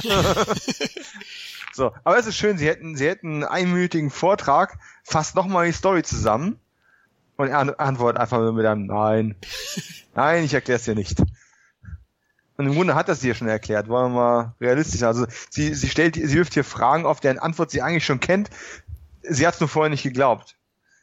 Ne? Weil das mit seiner Tochter und mit dem Bösewicht dann und das hat er alles schon erklärt. ja, sie wollte halt nur nochmal erwidert oder fasst das Ganze nochmal fürs Publikum zusammen. wenn es jetzt Handys geben würde zu der Zeit, wäre diese Szene jetzt unnötig. Weil, warum sollte er ihn Auto noch aus verfolgen? ja. ja. Ja. Oder du müsstest halt wieder irgendeine so stumpfsinnige Erklärung reinschreiben, oh, der Akku ist gerade alle. Akku oh, ist leer, wir haben keinen Doch. Empfang, mitten in der Stadt. Ähm, genau, oder bei irgendeinem Stunt äh, ist, ist hat, hat das Handy eine Kugel eingefangen oder irgendein so Käse. Da haben sie es dann wieder gut gemacht bei 69 Hours zum Beispiel oder Taken. Mhm. Ne? Diesen, diesen Zeitdruck, diesen Zeitfaktor hast du dann trotzdem anders eingebaut. Ja. Wieder, ne? Das haben sie, das, ähm, da, da musst du dir echt schon mal was ein, einfallen lassen als Drehbuchschreiber letzten Endes. Weil so gerade in Zeiten von Handys ist es schwierig, irgendwie äh, so gewisse, äh, äh, bei so gewissen Sachen Spannung aufzubauen. Aber hier wird's jetzt schon künstlerisch, ne? Das ist ja schon ein Arthouse-Film. Ähm, zwei Sportwagen in Rot und äh, Gelb. Das ist jetzt nicht der Vorstand von Hart, aber herzlich. Aber sie fahren David Lynch's Mulholland Drive hoch, ne? An Originalschauplätzen auch gedreht, wo du heute so ohne weiteres auch nicht äh, mehr irgendwas machen könntest. Und das Schöne daran ist, wenn der, äh, wenn er nachher wieder mit dem Wagen von Sunny weiterfährt, dann ist Gott, er ja. äh, unbeschädigt. Ja, naja, ja, ja. Aber Ja. Auch eine schöne dieser, Szene. dieser Die Seite ist wieder gleich. heile. Die linke Seite ist wieder heile. Oh, aber ist auch ein Muss man gleich mal drauf achten. Also dieser Knall gegen diesen, gegen diesen Pfosten, der sieht so fies aus. Ich Ja. weiß nicht, ob das jetzt, ob das, ob da die Geschwindigkeit beschleunigt wurde beim Filmmaterial, aber das sieht nach so einem so harten, und das ist dieses Underplaying, dass er einfach so, also okay, okay, er steigt aus und äh, keiner von denen hat Traum- hat ein Steuertrauma, irgendetwas. Ähm, das ist, und Kinder macht das nicht zu Hause nach, also das ist äh, ziemlich tödlich. Jetzt kommt ja eine deiner Lieblingsszenen, Dominik. Ja. Äh, tatsächlich muss man wirklich sagen, es ist so schön vorbereitet worden. Hey, ich hatte ja gesagt, ich töte dich als letzten. Ja, ja, was hast du gesagt? Ja, ich habe gelogen. Äh, ist einfach super. Ähm, allerdings, jetzt verzeiht mir den Star Trek Einschub, ne? es ist einfach nur mal geklaut. Ähm, und, und Kirk hat's eigentlich nicht weniger gut gemacht. Und zwar äh, war es zwei oder drei Jahre davor, Star Trek 3, äh, auf der Suche nach Mr. Spock. Wenn äh, Kirk und seine Mannschaft äh, das klingonische äh, Raumschiff kapern, nachdem die Enterprise zerstört wurde. Spoiler für einen 30 Jahre alten Film. Ähm, und äh, da ist doch ein Klingone übrig. Und er sieht einfach keine Ehre mehr im Weiterleben. Und Kirk sagt, hey, wir müssen erstmal hier weg. Ne? Ich werde dich später umbringen. Kein Problem. So, und dann fliegen sie von dem Planeten weg, schaffen es gerade noch so, der Planet explodiert. Alle sind gerade noch mal irgendwie davon gekommen. Und so, okay, den Klingonen in der Arrestzelle bitte. Halt, sie haben gesagt, sie würden mich töten. Na, das war gelogen. So. So, Das ist Porsche genau- kaputt. Und jetzt ist der Porsche gleich wieder, Wieder heile. Ja. Ja. Das, das war die heile Seite. Das war die heile Seite. Ja, aber die linke ist auch ziemlich okay. Oh. Aber ich liebe diesen Spruch, ich habe ihn fallen lassen. Das sind so die Dinge, die vergisst man nie wieder. Ja, aber der, der geht im Original auch besser als im Deutschen. Ich, ich fand im Deutschen zündet er irgendwie an der Stelle nicht so richtig. Weiß ich nicht. Ja, da, da kommt wieder das, das, ich, ich schau mal, wie Bennett gelangweilt hinten hockt. Das ist so geil. Und diesem alten Auto auch, das ist einfach, ja. das ist einfach schön. Und da kommt das neue Auto wieder. Du bist, du bist aber auch ein Fiesling von einem Gebrauchten. Ja, das, aber Ey. damals hat ein das, also ich sag mal, das fällt einem ja auch erst immer später auf. Damals auch die Stunt-Leute so. Man hat immer gedacht, äh, die Leute, äh, Schwarzenegger und Stallone, die machen alles selbst. Ne? Ähm, mhm. Die haben damals wahrscheinlich auch mehr gemacht als, als gewisse Stunts heute äh, von Leuten ausgeführt werden. Ja, ne? Die haben, die aber äh, es ist damals nicht aufgefallen, weil es eben halt die ultimativen Helden waren. Wenn man ja. jetzt natürlich äh, jetzt ein paar Jahre wieder äh, später sich die Filme anguckt, sieht man eben halt viel mehr als äh, den Einsatz von Stuntleuten, ne? Aber stört trotzdem nicht. Also. Ja. Auch, auch neulich äh, harte Ziele mal wieder ausgepackt, die neue Blu-ray von Koch. Ähm, die, die Masse an Stuntmen, die ich da bei Van Damme gesehen habe, das ja, ja. Aber es ist einem früher nicht so aufgefallen, ne? Obwohl nee. ich muss sagen, es wurde teilweise damals trotzdem besser gemacht, auch hier bei, bei Phantomkommando, als bei neueren Streifen, wo man es, finde ich, teilweise deutlicher sieht. Ja, oder, oder animierte Dummies halt, ja, ne? genau. Was das Allerschlimmste ist. Ah, jetzt kommt der, der, der Film kommt ganz kurz zur Ruhe. Hier ist auch nochmal, wenn ich es richtig im Kopf habe, eine der Szenen, die im Director's Cut etwas länger waren. Ähm, das ist ja gerade in, in, zwei dieser Dialogszenen, ähm, die in der deutschen Fassung auch nur unter Titel dabei sind, weil sie nicht synchronisiert wurden. Aber es waren auch keine wesentlichen Elemente, die jetzt im Film irgendwo gefehlt haben. Also wenn man nicht die Director's Cut Fassung kennt, die natürlich auch ein paar Gewaltspitzen mehr hat, ähm, jetzt wegen den fehlenden Dialogen äh, hat man nichts verpasst. Ja, man muss sagen, es gibt schlimmere Gefängnisse. Also ja. Na gut, hey, kein WLAN, ja. kein Handy, kein iPad. Ja, es ist schon hart. Was kann da machen? Eigentlich müssen wir noch ein, zwei Sätze über Lester verlieren selber. Der heute, heute werden sich die Leute fragen, wer ist Mark L. Lester? Fragen sich die Leute das? Komm, jeder kennt Mark L. Lester. Viele kannten nicht einmal äh, Richard Donner. ja, ja, aber, ja, aber ich sag mal so Phantomkommando, die Klasse von 19 84. Das waren so seine bekanntesten Filme, würde ich jetzt mal sagen. Und natürlich Showdown in Little Tokyo, mhm. dem damals ja auch ein Kinostart verwehrt blieb. Oder, sag mal so, äh, ich glaube Warner Kleinstadt sich, in den USA. Ja, nach, nach Testvorführungen haben sich dafür entschieden, dass sie das Ding einfach nur direkt auf Video rausbringen. Mhm. Äh, das hat äh, Mark L. Lester wirklich, glaube ich, da, das hat ihm überhaupt nicht gefallen. Das hat, da hat er echt dran zu knabbern gehabt. Äh, aber es war ja auch ein großer Videoerfolg, sage ich jetzt mal. Ähm, ja. nee, obwohl in, in, Amerika ist er kurz limitiert ge, äh, gestartet, irgendwie hatte irgendwie zweieinhalb Millionen Dollar Einspiel oder so. Aber in Deutschland äh, ist er direkt auf Video erschienen. Und das hat ihn so ein bisschen das Genick gebrochen, finde ich, weil danach kam nicht mehr so viel Großes von ihm. Ja, aber er war ja, er war ja nie untätig gewesen. Also er hat noch ja. bis äh, bis zum äh, Millennium auch relativ regelmäßig noch Filme abgeliefert. Danach nur noch gelegentlich ähm, und auch immer mehr in Richtung ähm, ja so in die, in die Trash-Ecke.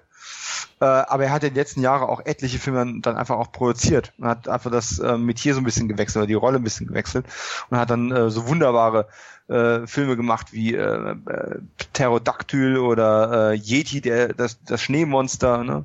Mhm. Dragon Wasp oder Sand Sharks. Ja. Na gut, aber damit hat er wohl Der hat nicht die Gesamthaie gesehen, also bitte. Aber zu dem Zeitpunkt, warum er für Kommando ausgewählt worden ist, war es ja doch schon mit 10 Millionen Dollar zu dem Zeitpunkt. Eine größere Produktion war, war, dass er mhm. zwei mhm.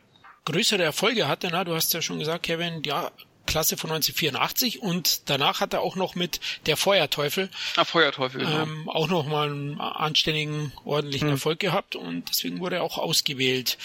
Ähm, oh Mann. Laut Lester. Okay. Ganz, ganz kurz, heute hätte man diesen Sex-Appeal-Aspekt äh, auch mehr ausgespielt. Als nur mal irgendwie zwei Knöpfe abreißen, das um stimmt, mal kurz zur Handlung zurückzukommen. Ja. Jetzt kommt der herrliche Bill the Duke. Duke. auch ein toller Schauspieler wer da behauptet, der wäre nur wegen Joel Silver da reingekommen. ja, er Ein passt Schelm. auch zu der Rolle. Ne? Er passt auch. Ein also ich, der ist, äh, finde ich, absolut passend äh, für die Rolle, eben auch wie bei Predator. Ja. Ist auch ein Stier, äh, ne? also vom körperlichen. Ja. Hat auch seinen ganzen Fight hier selber gemacht, ohne Doubles. Er hat auch einen schönen Abgang jetzt.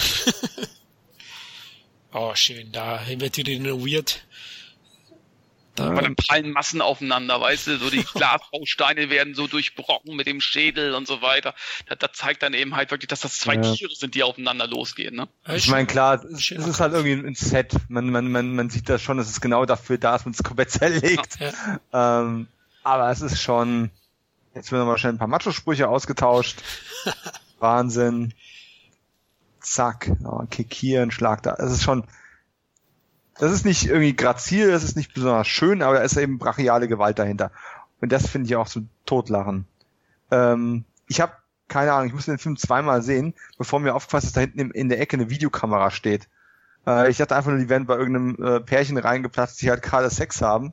Aber nein, da hinten ist mir doch nicht aufgefallen. Echt nicht? nee. Jetzt hat er ihm an die Eier. Ja, oh. Die filmen sich und machen einen schönen kleinen 80er-Porno. Sehr schön. So gehört sich das. und zack. Ei, jetzt ist er blöd gefallen, ja.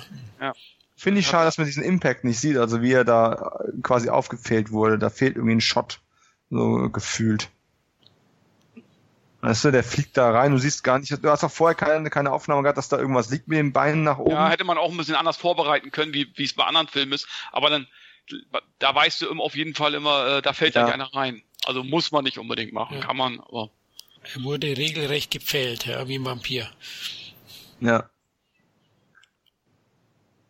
Aber hey, ich muss auch mal sagen, hier diese, dieses Farbkonzept und die Beleuchtung ist auch schön. Also das sind dann so die kleinen Momente hier mit diesem ganzen grün-blau und die Neon-Reklamen da draußen. Das hat schon einen gewissen, gewissen Stil, den man dem Film eigentlich sonst gar nicht so zutrauen möchte. Ähm, und wieder ein anderer Wagen für Bill Duke, ne? In jeder Szene ein anderes Auto. Aber immer ein Cadillac. Ja, vielleicht war es doch ein Running Gag und er ist noch nicht richtig rübergekommen. Wahrscheinlich, ja. Ist ja Autoverkäufer auch. Der gute Bill Duke. Aber was ist eure Lieblingsrolle von Bill Duke? Ist es eher die Predator? Ah, Predator. Ja, okay. ja würde ich auch sagen. Ja. Und äh, Ray Dawn Chong, Lieblingsrolle, außer Principal. Phantom Commando? Principal. Puh, ich mag Soul Man, eine Komödie aus den 80ern sehr gerne. Da Oha. spielt sie auch mit. Äh, wird heute wahrscheinlich keinem mehr gefallen, Leute. oh ja, der ist schon sehr, äh, der, buh, da möchte ich mal sehen, wie der gealtert ist. Ja, ja, ja, ja. Aber damals habe ich ihn sehr gemocht und da hat sie auch eine große Rolle gehabt, also das Love Interest vom, vom ja, war, war, war Butter bei die Fische. Soll ich mir angucken oder nicht? Also, mm. wie, wie schlecht ist der? es ist halt ein absolutes Zeitgeist-Ding. Die Gags werden heute nicht mehr funktionieren, glaube ich, großteils. Also mm. ich, ich würde dir nicht unbedingt dazu raten, ihn zu kaufen oder so. Wenn du mal irgendwo im Fernsehen kannst du ja mal reinseppen. Mm. Aber war damals ähm, ja sehr erfolgreich, vor allem in den USA, aber auch in Deutschland, glaube ich, 900.000 Zuschauer. Sie Thomas Howell, James Earl Jones, Ray Down Chong, also. Mm. Aber ja, der ist schon also, veraltet ich muss, und angestaubt. Äh, ich muss sagen, ich habe so ein paar echt krude Sachen auch von ihr gesehen, wo sie aber tatsächlich auch recht gut fand. Ähm, spontan würde mir einfallen, 1994 war es äh, heißer Asphalt mit äh, ist eine Killerbesetzung eigentlich. Ähm, Carrie Wura, die äh, ja so eine B-Queen ist, auch so ein bisschen Lou Diamond Phillips war mit dabei gewesen. Äh, Ray Dawn Chong hat eigentlich die Hauptrolle auch da drin gehabt. Äh, Lance Henriksen war auch noch mit dabei. Oui. Ähm, der ist auch gar nicht groß rausgekommen. Ich glaube, den gab es auch wirklich nur im Fernsehen und auf VHS. Ich bin mir nicht mehr sicher, ob es eine DVD davon gibt. Ähm, der war aber, es war ein recht, recht cooler Crime-Film eigentlich gewesen. Und wo sie wirklich gut war, ähm, was aber jetzt kaum extra wegen ihr einer gucken wird, ist, ähm, die war in der Highlander Fernsehserie mal dabei. Nur eine Folge, aber da hat sie so, ja, da hat sie aber so stark die Hauptrolle gehabt, in der vierten Staffel war das, ähm, dass sie, das hat sich quasi alles nur um sie gedreht. Und das ist auch eine der am besten bewerteten Folgen der Serie überhaupt, ähm, weil sie eine Pianistin spielt, die unsterblich wird und äh, in dem Augenblick, wo diese Angst vor dem Tod nicht mehr da ist, ihre Gabe verliert, ihre Gefühle in Musik auszudrücken. Also ähm, dann wird einfach dieses Thema auch aufgegriffen, ne? nicht immer ist ein langes Leben am besten, um wirklich äh, groß zu glänzen. Ach, auch groß kennen wir ja auch. Sorry, wenn ich mal eben reingerätsche. Ja, nur zu. Ähm, kurze Rolle, der hat aber... Bobby Sixkiller. Genau, hat ja hier bei, bei, bei Renegades zum Beispiel mitgespielt, mit äh, Lorenzo Lamas. Ja. Ja, kurz. Eigentlich seine bekannteste Rolle, seine einzige. Ja, ja. Ja, hier ist ja auch die ersten Ermittlungsarbeiten oder die einzigen, die er so ein bisschen hat. Ermittlungsarbeiten. Ja. Weißt du, Er sucht, ähm, ja, des Feindes Burg. ja. Aber er muss dann noch ein bisschen shoppen, was ich sehr, sehr äh, Ja, er muss Gut noch mal eben kurz äh, einkaufen und dann, dann geht's los, ne? Wobei ich sagen muss, diese Ermittlungsszenen bremsen den Film eigentlich am meisten aus. Der Film hat ja, hat ja wenige Längen, der ist ja doch sehr, ähm, sehr präzise auf den Punkt und, und un, unnötiges Fett. Aber so dieses ganze, ähm, ja, ich finde den Schlüssel von dem Hotel bei Sully, dann komme ich zum Hotel, bringe noch einen Bösewicht um, äh, finde bei dem wieder ein Ding, das mich dann in diese Lagerhalle bringt. In diese Lagerhalle finde ich einen Plan, der mich auf die Insel bringt. Ach ja, komm, die Lagerhalle hätte man sich auch sparen können. Man hätte auch irgendjemanden ausquetschen können. Äh, Ja. Und dann, äh, sag mal, hätte er Billy Duke vorher nicht umgebracht äh, so, oder so schnell äh, erledigt, hätte er ihn Ja. wahrscheinlich auch quälen können, wie man es ja auch äh, wahrscheinlich äh, gelernt hat mit seiner Ausbildung. Und dann hätte er eher, wäre er an die Information gekommen. Aber er war eben halt, er musste ihn halt eben schnell umbringen. Und so, darum muss er eben halt jetzt wie Colombo äh, ermitteln. Hm. du Oh mein Gott, ja. ja. Stell, stell dir Schwarzenegger vor, wenn er da unten nochmal reingeht und sagt, äh, Jungs, äh, eine Frage hätte ich gerade noch. Und dann drehen sich wieder 20 Mal um und schießen auf ihn. Ja, das Reden war nicht so sein Ding, also da ermittelt er lieber selber. Ich finde es jetzt nicht so schlimm, weil ein paar erste tritt er selbst dort in der Halle, also eben Muss ja auch noch ein bisschen den Film in die Länge ziehen. Der geht ja auch nur noch äh, 90 Minuten oder noch nicht mal 90 Minuten. Ja. Naja. Äh, ja, was, ja, er hätte noch mehr Leute umbringen können in der Zeit. Okay. Ja, in, in Deutschland ging er lange Zeit noch kürzer, ne? Also der war ja lange indiziert und auch geschnitten gab's den nur. Also auf Video, ich habe auf VHS auch nur immer die geschnitten am Anfang gesehen. Da gab's den Schuppen praktisch nur einmal oder nur kurz zu sehen. Ja, Oh, den Schuppen am Ende, ja. ja, der wurde dann Ja. stark beschnitten. Aber jetzt Das geht's glaub ich. erstmal ans Einkaufen, also herrlich. Hm. Und von damals bis heute immer wieder zur Hand einer dieser wunderbaren Bulldozer, die man immer wieder schön irgendwo einbauen kann. Ja. Selbst im Bond-Film von heute noch. Das entspricht einfach der- der Männlichkeit, ne? Das ist so ein Symbol. Aber auch da ein Stunt-Double, ne? John der Baumeister, ja. Ja, aber gut gemacht. Also man erkennt es nicht. Äh, Arnie hat sowieso immer einen sehr guten Stunt-Double gehabt, finde ich. Ja. Der hat ja meistens immer den gleichen gehabt, so wie ich weiß. So, da jetzt ein Shot und dann ist er, ist es wieder Arnie. Verstehe ich aber auch nicht. Er sind fast, äh, das sind acht Aufnahmen oder irgendwas, wo Schwarzenegger selber dahinter sitzt und für einen Shot haben sie einen ja, Stunt dabei. Das kann ich auch verstehe nicht ich auch ganz nicht ganz. nachvollziehen. Also das ist jetzt ja auch nicht so gefährlich gewesen. Nee. Aber als Kind so ein Laden. es ist natürlich alles äh, echt, aber es ist unglaublich, was es da alles gibt. Also da hatte ich so große Augen. Ne? Also, Aber das zeigt dann eben halt auch Amerika. Ja. Äh, da ist alles möglich, ne? ja, der Raketenwerfer ist ja das Highlight. Ja. Also, Ja. Bei uns hättest du wahrscheinlich nur so eine kleine Luftpistole bekommen. Oder Wasserpistolen.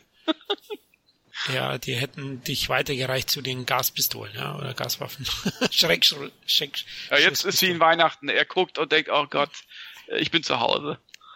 Also für, für alle, die den Film jetzt nicht live mitgucken, ne, inzwischen haben wir unglaublich viel Ermittlungsarbeit von Schwarzenegger verpasst und inzwischen äh, ja, ist er halt wie ein Terminator im Waffenladen, um sich ein bisschen einzudecken, aber äh, wo dem Terminator mal eins, zwei, drei Waffen gereicht haben, braucht John Matrix schon ein paar Einkaufswagen voll. Ja.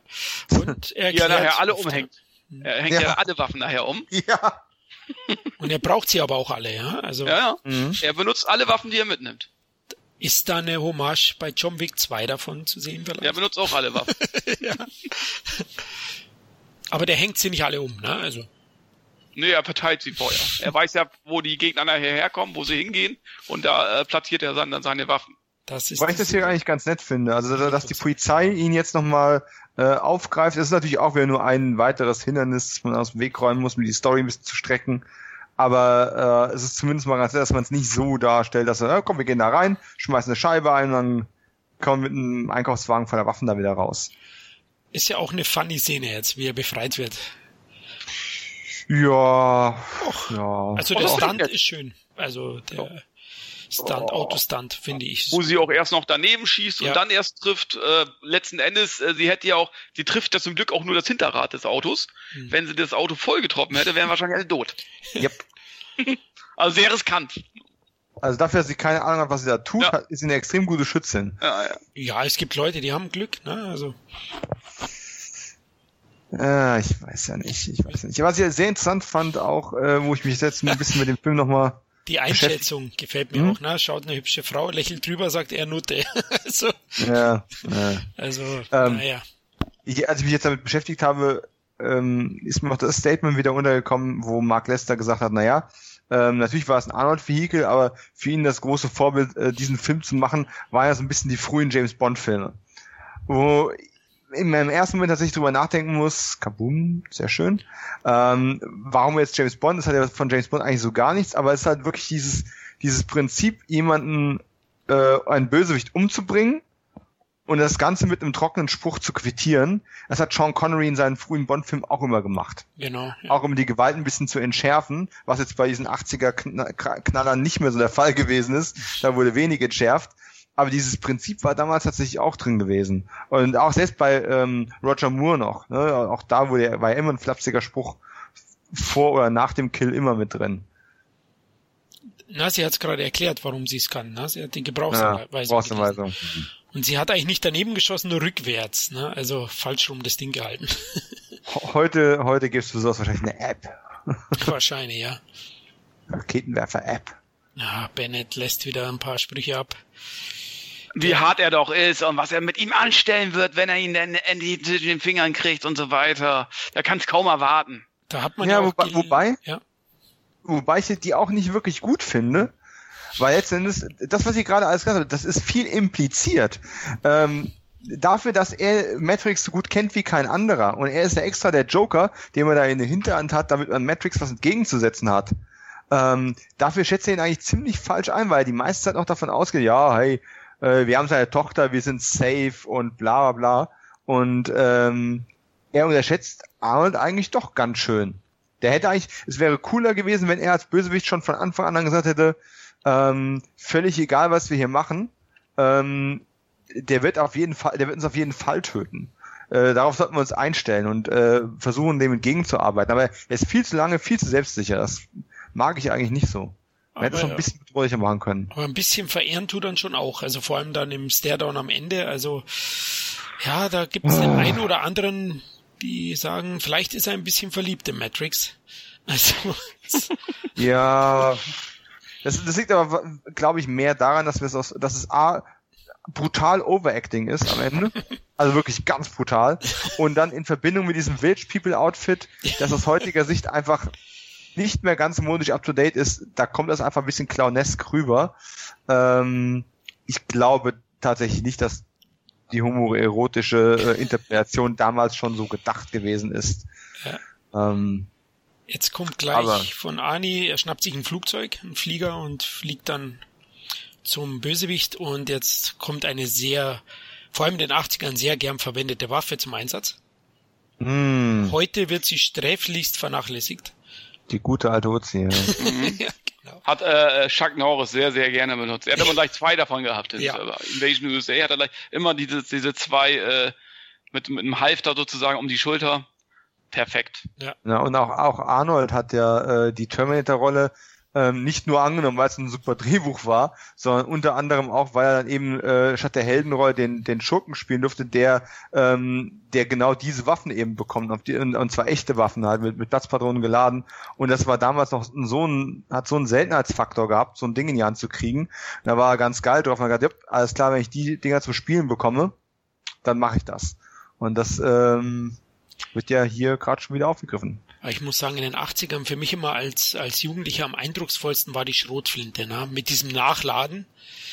Das hat einen immer am meisten fasziniert, finde ich, damit zu schießen. Hat einen halt so ein bisschen an den Western erinnert. Ja, ne? Du hast als genau. Kind halt viele Western gesehen, wo dann die, die coolen Jungs waren immer die mit der Winchester zack, und einmal Repetierhebel umlegen, da kannst du nochmal feuern. Ja. Ähm, das hat schon eine sehr starke Referenz da drin, ja. Ja, genau. Ach, ich wollte noch sagen zum Bösewicht Bennett, zum Outfit, du hast es ja angesprochen, das Kettenhemd.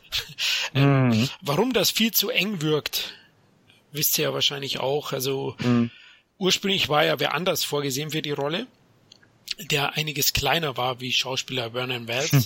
Aber ein Dreh, ein Tag vor Drehen, vor Drehstart, ähm, hat man diesen ausgetauscht, weil man gemerkt hat, das passt nicht so recht und hat Wels verpflichtet. Nur leider hat man keine Zeit mehr gehabt, das Outfit anzupassen und so musste er sich in dieses zu enge Outfit zwängen. Also man sieht ja jetzt dann später in der einen oder anderen Szene, da, da schaut regelrecht die Plauze raus. Äh, da kleine Korrektur. Paxton, äh, Paxton haben wir eben jetzt hier noch im Bild. Ja. Kleiner, der jüngst verstorbene Bill Paxton. Ja. Aus, ähm, auch aus Terminator ja im Endeffekt schon ein Veteran, ne? Hat ja auch einen der Punks gespielt am Anfang. Ähm, aber keine Korrektur, äh, einen Tag nach Drehbeginn ist der Schauspieler ausgetauscht worden. Also sie haben schon Szenen mit ihm gedreht, ah, haben ihn dann raus, haben ihn dann rausgeschmissen, haben dann Vernon Wells dazu geholt. Ähm, aber es wird nicht genannt, wer es ist, ne? Nee. Das wollte ich, habe ich, habe ich auch versucht zu recherchieren, aber es, ich habe es nirgends gehört. Ich denke, das war ein bekannterer. Wahrscheinlich, ja. Wer hätte was noch, da gepasst? Hm. Was wir noch gar nicht ähm, betont haben, ne? Dieses, dieser, diesen Film könnte man ja auch bewerben vom Autor von Stirb langsam. Ähm, wobei Stirb langsam erst ein paar Tage äh, später rauskam, ne? Aber damals hat er 48 Stunden ja auch mit, mit Joel Silver schon gemacht. Stephen E. Äh, D'Souza, ähm, der das bereits äh, existierende Skript äh, entsprechend äh, überarbeitet und Schwarzeneggersiert hat. Ähm, die One-Liner und diese ganzen Brachial-Action-Szenen sind halt dann alle von ihm gekommen.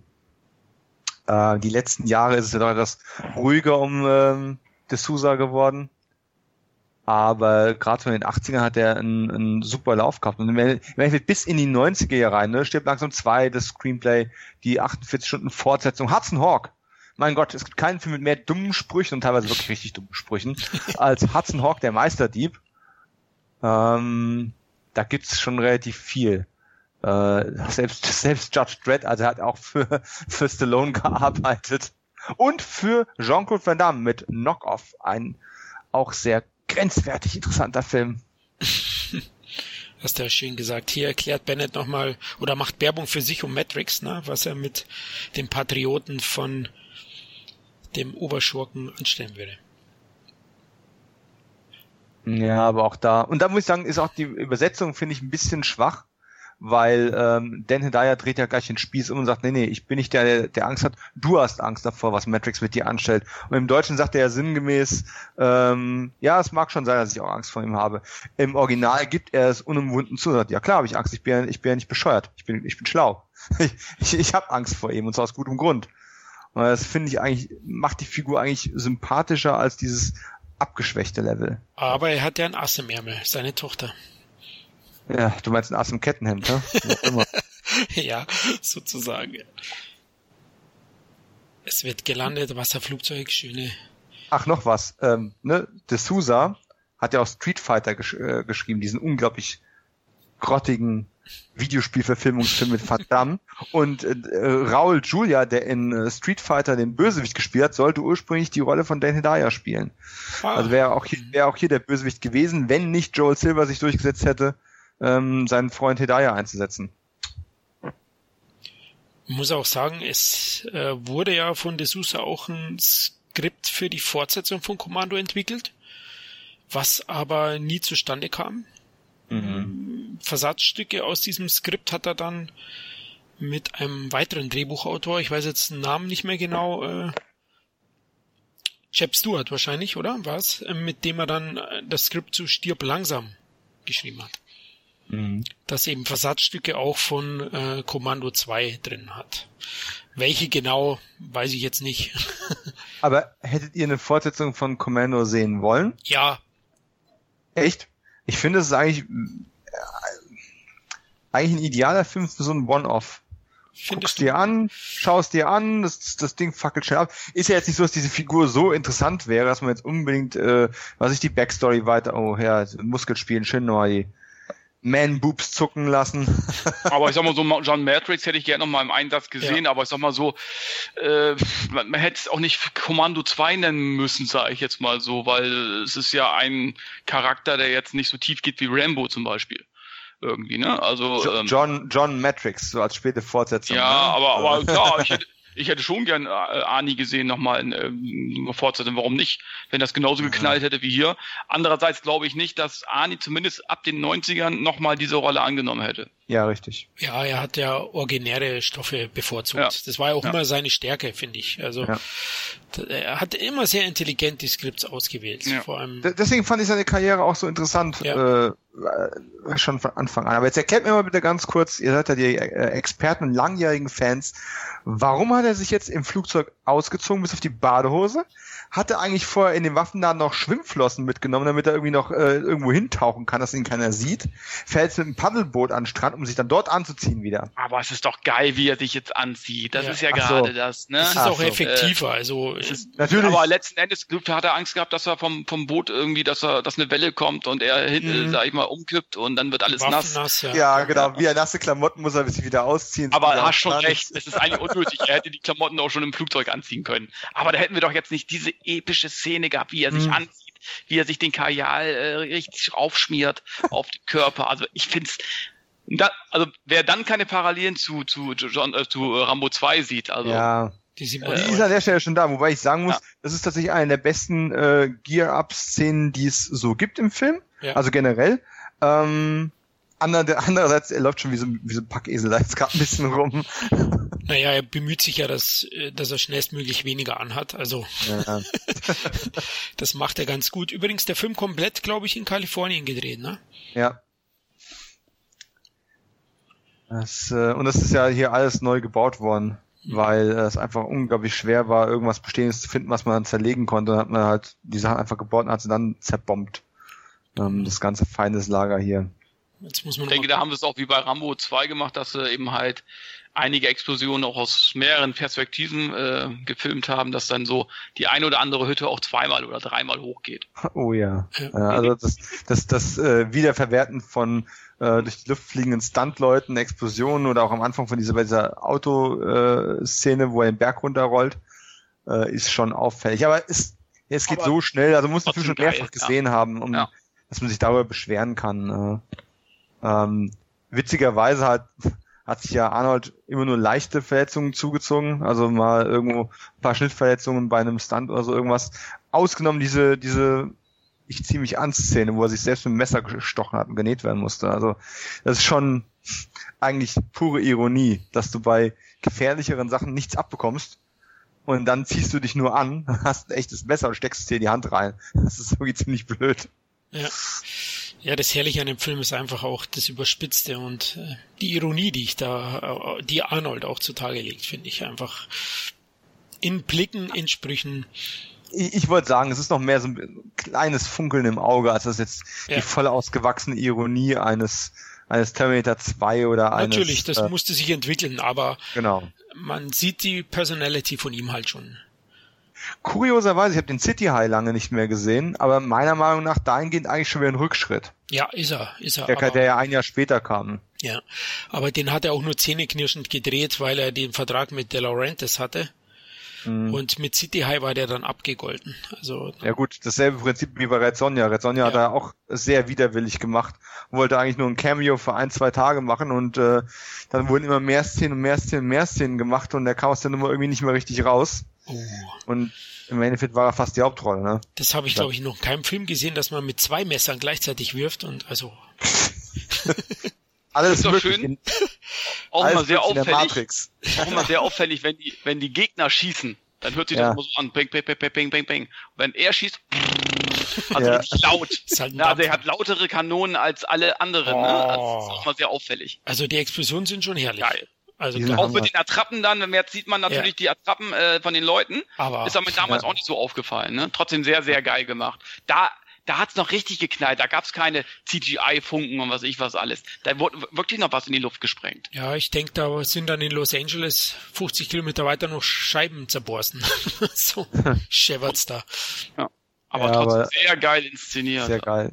Also muss man schon sagen, es sind auch wirklich sehr spektakuläre Aufnahmen. Ja. Klar, man sieht, das ist leicht, leichtbauweise da alles zusammengeflickert, weil damit es schön fliegt in, in tausend Stücken, aber ähm, trotzdem. Äh, unser Bennett am Anfang seines ähm, beinahe Herzinfarkts, in der er sich gerade reinsteigert. Das, das, das Overacting ist schon hart an der Stelle. Also jetzt hier noch nicht unbedingt, aber das wird jetzt von Minute zu Minute härter. Aber ich finde. Aber es will er das, es will er das, will er Alissa Milano killen, also als hart ausgebildeter äh, ja. Marine oder was auch immer, jetzt muss er jetzt einmal mit, sich mit dem Kind beschäftigen. Äh, ist irgendwie unwürdig für so einen Typen. Ganz ehrlich, Trotz alledem möchte ich ihn nicht missen. Nein, absolut nicht. Äh, Gut, die Mannschaft von diesen Statisten an, wie die erschossen werden. Was sie teilweise für Grimassen schneiden, äh, schneiden dabei. Das ist schon sehr witzig. Aber schönes Tanz. Also. Ja. Und man muss auch sagen, Wells, ich glaube, äh, er ist auch bekannt fürs Overacting. Also schaut euch die meisten Filme von ihm an. Ja. Auch Fortress zuletzt gesehen. Also. Ja. Aber ich sag mal so, wenn man jetzt so diese Szenen äh, sieht, dann kriegt man doch ein bisschen Herzschmerz, wenn man sagt, Mensch, Stallone und, und Arnie in der Form äh, Ja. äh, Ja. zusammen in einen Actionfilm, was wäre das gewesen? Ich hätte nasse Hose gehabt den ganzen Tag, wäre ich mit nasser Hose. Äh, Das ist Also- so, was ich so ein bisschen bereue. Also nichts gegen Escape Plan. Ich mag Escape Plan und so, aber ich hätte gerne Stallone und Arnie auch in dieser Form, in den, von mir aus Anfang Mhm. 90er, hätte ich gerne in so einem Actionfilm gesehen. Das Ja. wäre doch die Granate gewesen. Das wird uns leider für immer verwehrt bleiben. Oh, das ist jetzt herrlich, wie er, wie er ohne zu zielen. Ne? Er rotzt eigentlich rein, aber oh, herrlich, schau Aber- mal das an. Du hast keine Florian Chance sagt- gegen den. Florian sagt ja immer, ich soll, ich soll ein bisschen gnädiger sein mit diesen ganzen äh, Vin Diesel Vehikeln, weil man ja auf dieses macho Prolgetue einfach auch ein bisschen stehen müsste, um das zu akzeptieren. Da muss ich aber ganz klar sagen, ein Vin Diesel wird weder vom Charisma noch von der Physis noch von irgendetwas, noch von den Macho-Attitüden her jemals an das rankommen, was Schwarzenegger und Stallone da vorgelebt haben. Das stimmt. Da kann er sich mühen, wie er will. Da hast du recht, aber er ist auch eine andere Zeit. Ne? Er weiß, den Extremsport mit einzubauen, die Autos, die Technik. Aber auch, auch schön jetzt hier, wenn er schießt, auch auch jeder, jeder Schuss, der daneben geht, äh, die dann so in, in den Beton, äh, äh, ne, die Kugeln in den Karton, äh, äh, Beton äh, einfließen und einknallen. Das ist geil gemacht. Das musst du erstmal so inszenieren. Ja. Also ähm, auch die Blumen, die da weggefetzt werden, da, ne, wenn er Ja, ja. schießt, das ist schon geil gemacht. ne? Viele fliegen Zeitlupen. Ja, Ja, John ja. Woo würde sich freuen. Also gehört es auch. Ich finde auch in so einem Actionfilm äh, gehören auch schöne Zeitlupen. Schöner Da blutet aber jedem Gärtner blutet da das Herz. Das Ja. ist echt hart. Ja, jetzt nimmt er sich mal eine Auszeit. Die habe ich mir auch gedacht. Was macht er jetzt da zehn Minuten in Ah, jetzt muss man immer ins Gartenhäuschen. Wobei man jetzt wirklich sagen muss, ähm, das ist eine Szene, zu der ich ein sehr gespaltenes Verhältnis habe, die jetzt kommt, Oh. äh, wo er mal eben dann in die Gartenhütte flüchtet, um sich da neu auszustaffieren, mit, weil ihm die Munition langsam ein bisschen ausgeht. Ähm, das ist einerseits eine brachial geniale ähm, Action-Szene, andererseits ist dieser Härtegrad, der gleich kommt, ist eigentlich aus einem Horrorfilm rausgenommen. Und äh, es ist auch nur dieser eine Moment, wo es wirklich so extrem brutal wird, mit Amputationen links und rechts. Ähm, Er was eigentlich- auch- einen Scheitel. Ne? Das gefällt mir auch. Ja, es, aber es passt halt irgendwie nicht zum restlichen Film. Der, ist, der spart ja auch nicht mit, äh, mit blutigen Einschüssen und, und, und, und Kills, aber diese, was ich, 60 Sekunden, die jetzt hier kommen gleich, das ist eher aus dem Freitag der 13. Film. Die ich jahrelang Also- nie sehen durfte, leider. Ja, Ja, da hat er alles genommen, was er, was er kriegen konnte. Ja. Er ist Gärtner, ne? Also das ist, das ist irgendwie cool, aber es ist auch irgendwie deplatziert. Befremdlich, das, das Ja. stimmt schon, ja. ja, es Ja. ist halt, da haben sie wollten So, sie einen draufsetzen. Axt, Axt in die Italien ist echt fies.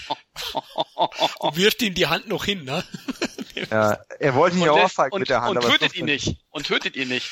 Er lässt Ja. ihn am Leben. Psychologische Kriegsführung, ne? Der schreit die ganze Truppe zusammen.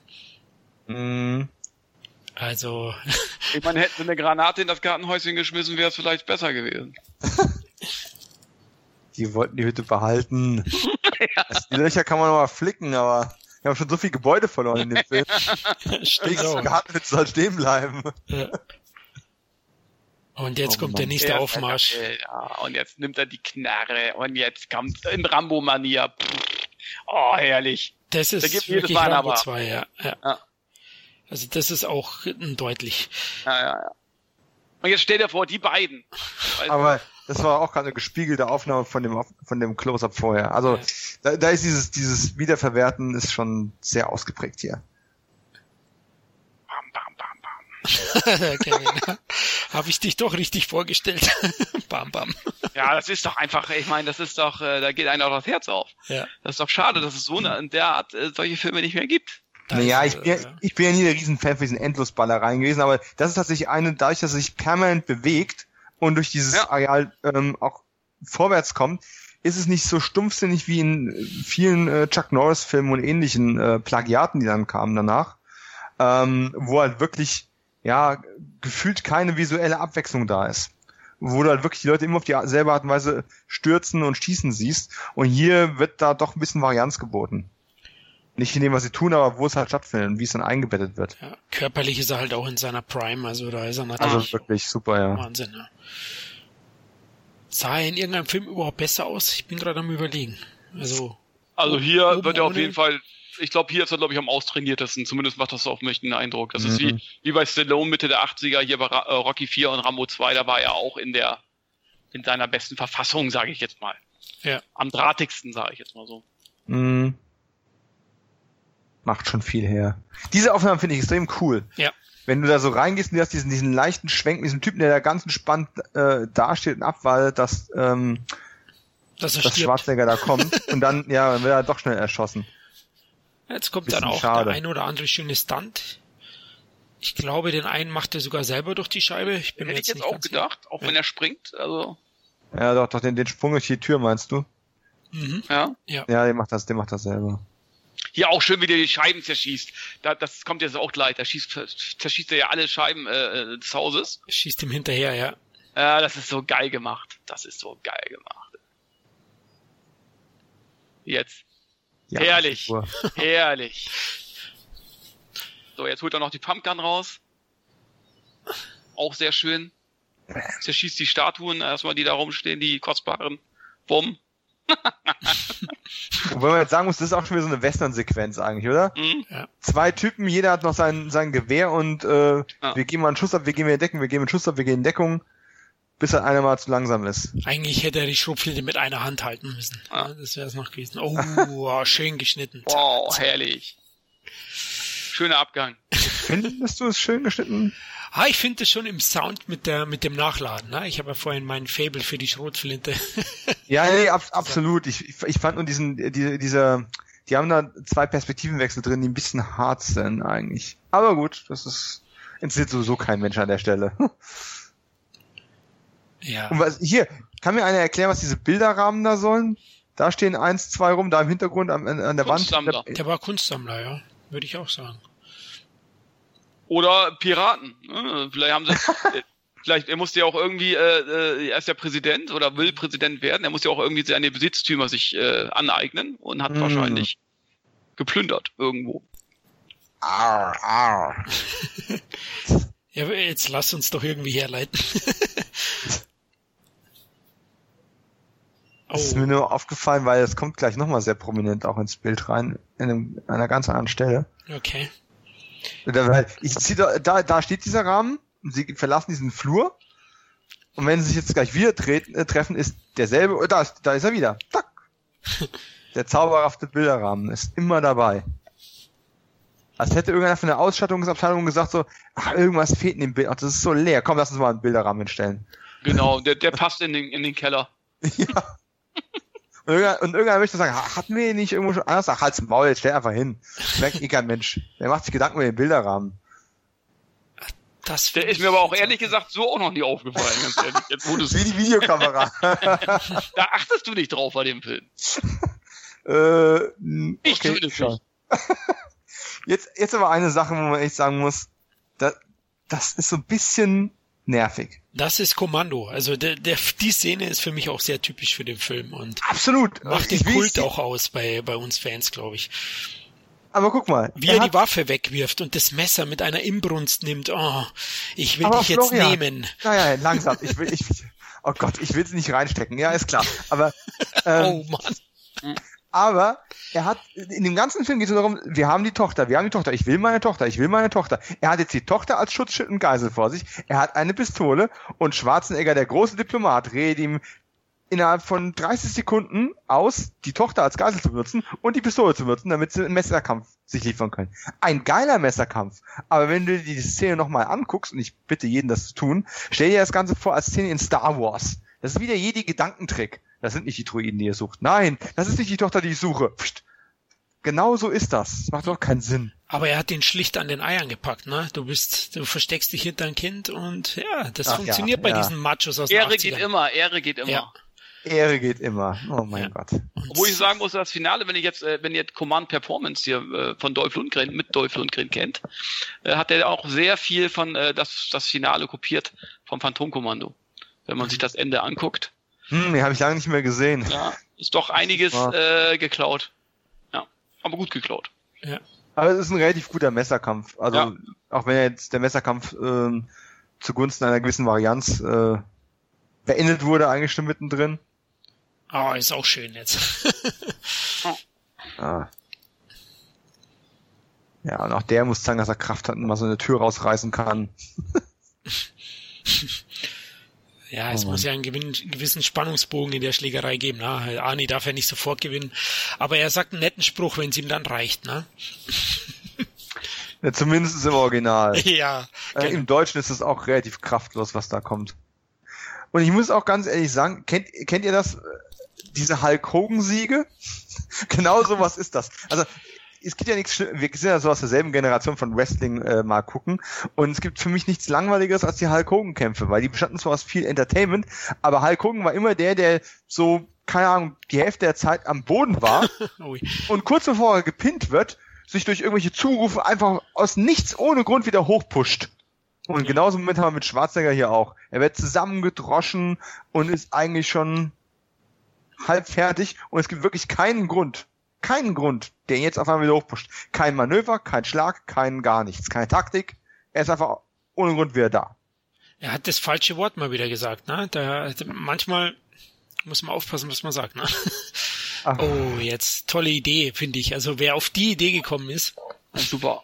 Aber warum schießt er nicht vorher, ne? Also. Ja, er hat er nachgeladen, ne? Er hat schon, mhm. hat gerade also, gezogen. Ich will es ja nicht kaputt machen, aber da hat Arnold gerade ein Rohr verlegt. Aber geil! Also, also, also, an so einem Abgang erinnert sich jeder. Ja. Du kannst tausend Filme äh, sehen, aber an diesen Abgang erinnerst du dich. Ja. ja. Also das ist wirklich einfach einfallsreich.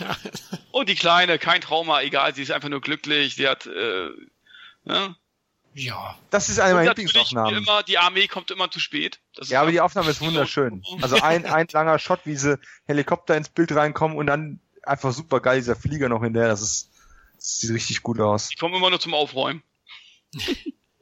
ja. Das ist ja überhaupt die, die frustrierendste Rolle in dem ganzen Film, dieser Colonel, der ja. irgendwie vier, fünf Szenen hat und seine ganze Funktion ist immer, äh, am Tatort aufzutauchen, wenn nichts mehr da ist. Das ist einfach eigentlich extrem nutzlos. Aber dann ist natürlich auch kein Wunder, wenn die dann jedes Mal fragen, komm zurück. Ja klar, bei den Leuten, die sie haben, kein Wunder. Habt ihr mal mitgezählt, wie viele Leute Buddy Count soll angeblich 81 bei dem Film sein? Haut ziemlich gut hin. Es gibt tatsächlich einen, einen Schwarzenegger-Podcast, die äh, jede Leiche ähm, mitzählen. Okay. Ähm, kann ich, ist englischsprachiger, aber wenn er mal rein möchte, ähm, Bad Puns and Machine Guns. Kleiner Shoutout. Die werden es nie hören, aber ähm, tatsächlich sehr unterhaltsam. Auch eine ikonische Szene bei auch vielen äh, Magazinen, wo er seine Tochter dann trägt. Kann ich mich erinnern. Hätte den, den, den Colonel noch auf die andere Seite nehmen können.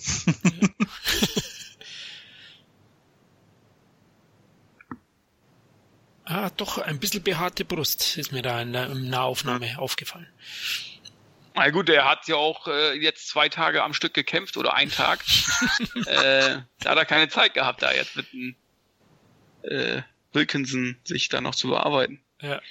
Und bahnt sich da tatsächlich was an? Sowas wie? Mit Sicherheit. Guck mal, die war ja schon, die hat ja schon geschmachtet, als er mit dem Boot äh, vom Flugzeug da weggerudert ist. Ja, ja aber jetzt das hat man, hat man ja auch wegen, wegen Bedenken äh, die Love Story extrem zurückgeschnitten. Ja, ne? das stimmt.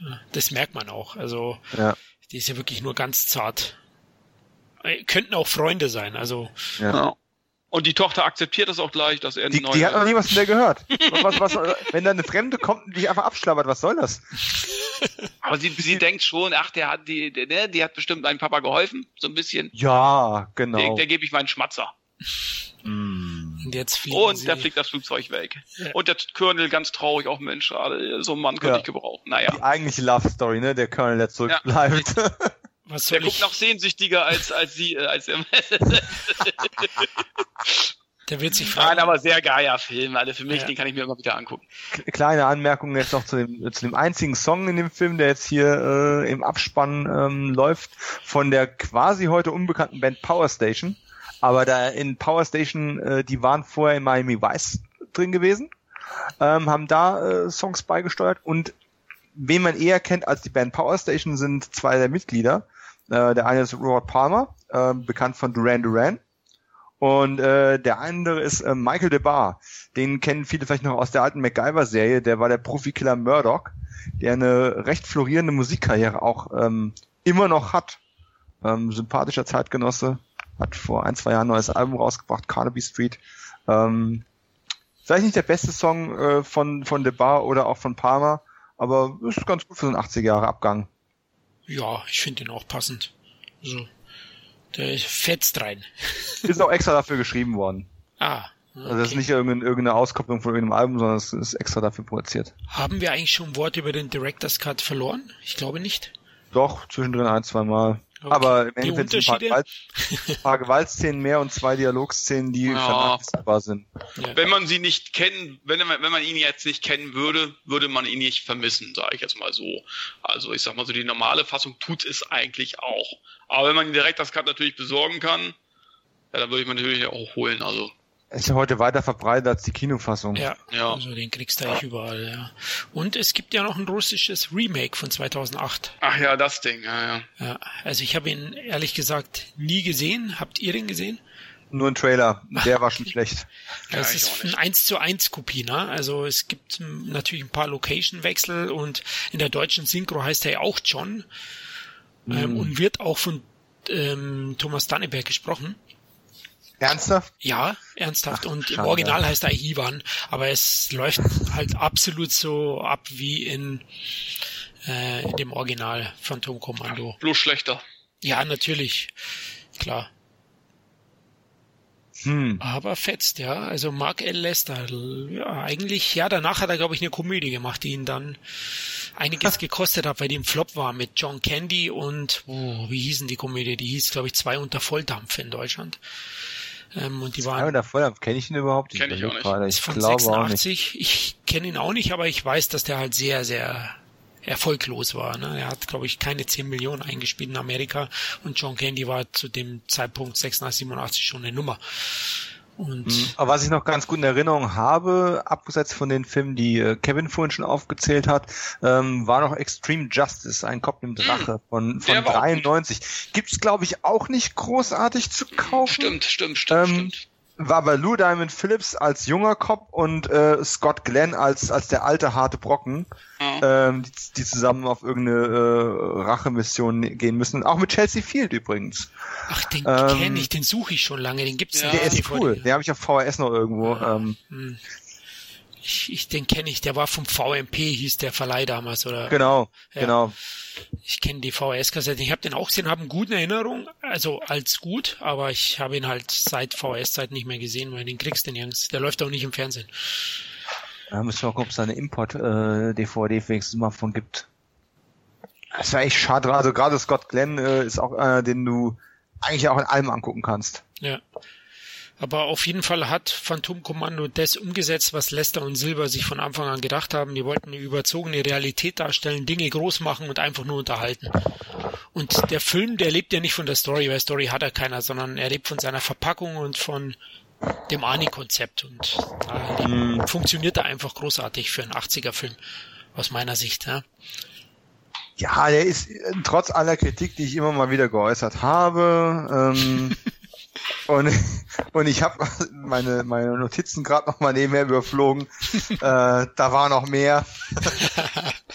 äh, nichtsdestoweniger ist es halt trotzdem ähm, ein Film, der aus heutiger Sicht unglaublich viele Klischees beinhaltet aus diesem Subgenre, aber im Endeffekt aus damaliger Sicht keine hatte, weil er diesen ganzen Missing-in-Action-Kram, der nachkam, eigentlich erst mit ausgelöst hat.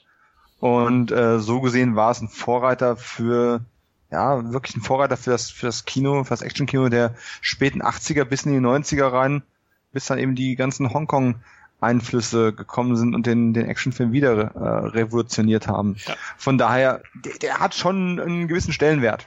Der hat es auf jeden und, Fall geprägt, ja. Also das, das Action-Genre in den 80ern, da hast du recht, ja.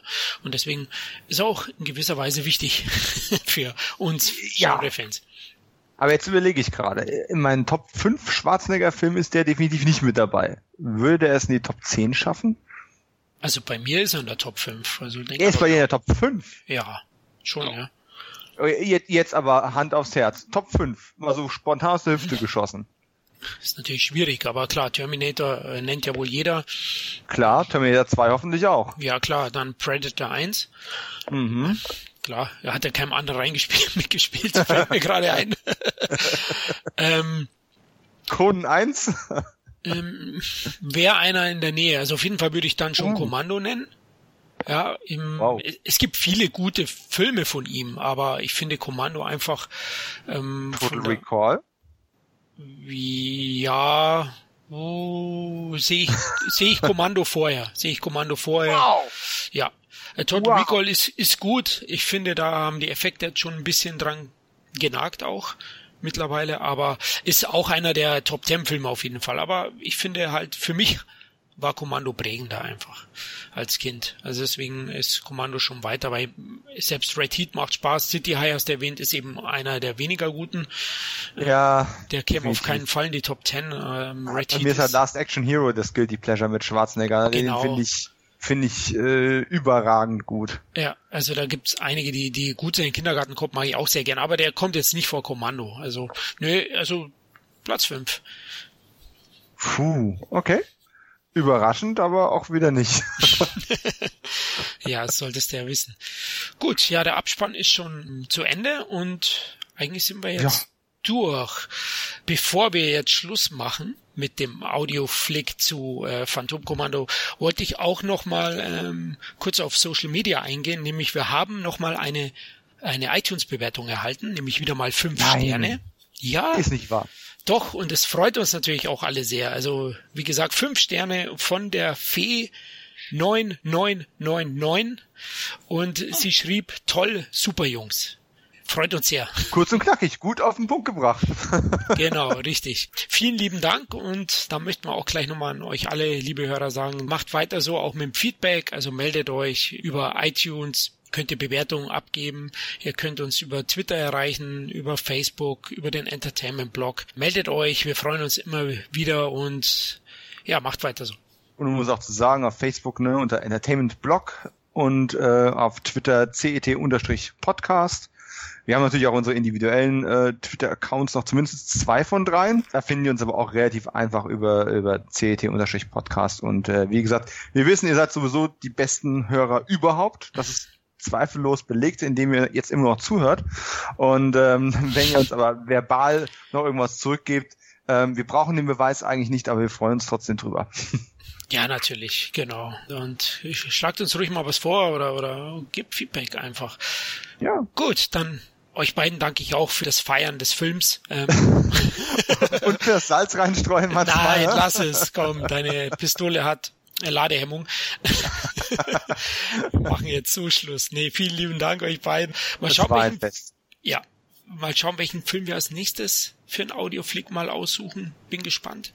Wir also auf jeden Fall zu Weihnachten einen Weihnachtsfilm und den haben wir uns ja schon ausgesucht. Absolut. Da bin ich gespannt, ja. Spätestens dann. Und bis dahin würde ich mal sagen, ähm, verabschiede ich mich mit den Worten von Schwarzenegger aus dem Trailer und vom Poster. Let's Party. Ciao. Ciao. Sin Entertainment Talk, der Podcast des Entertainment Blogs. Mehr Fan Talk über Filme und Serien.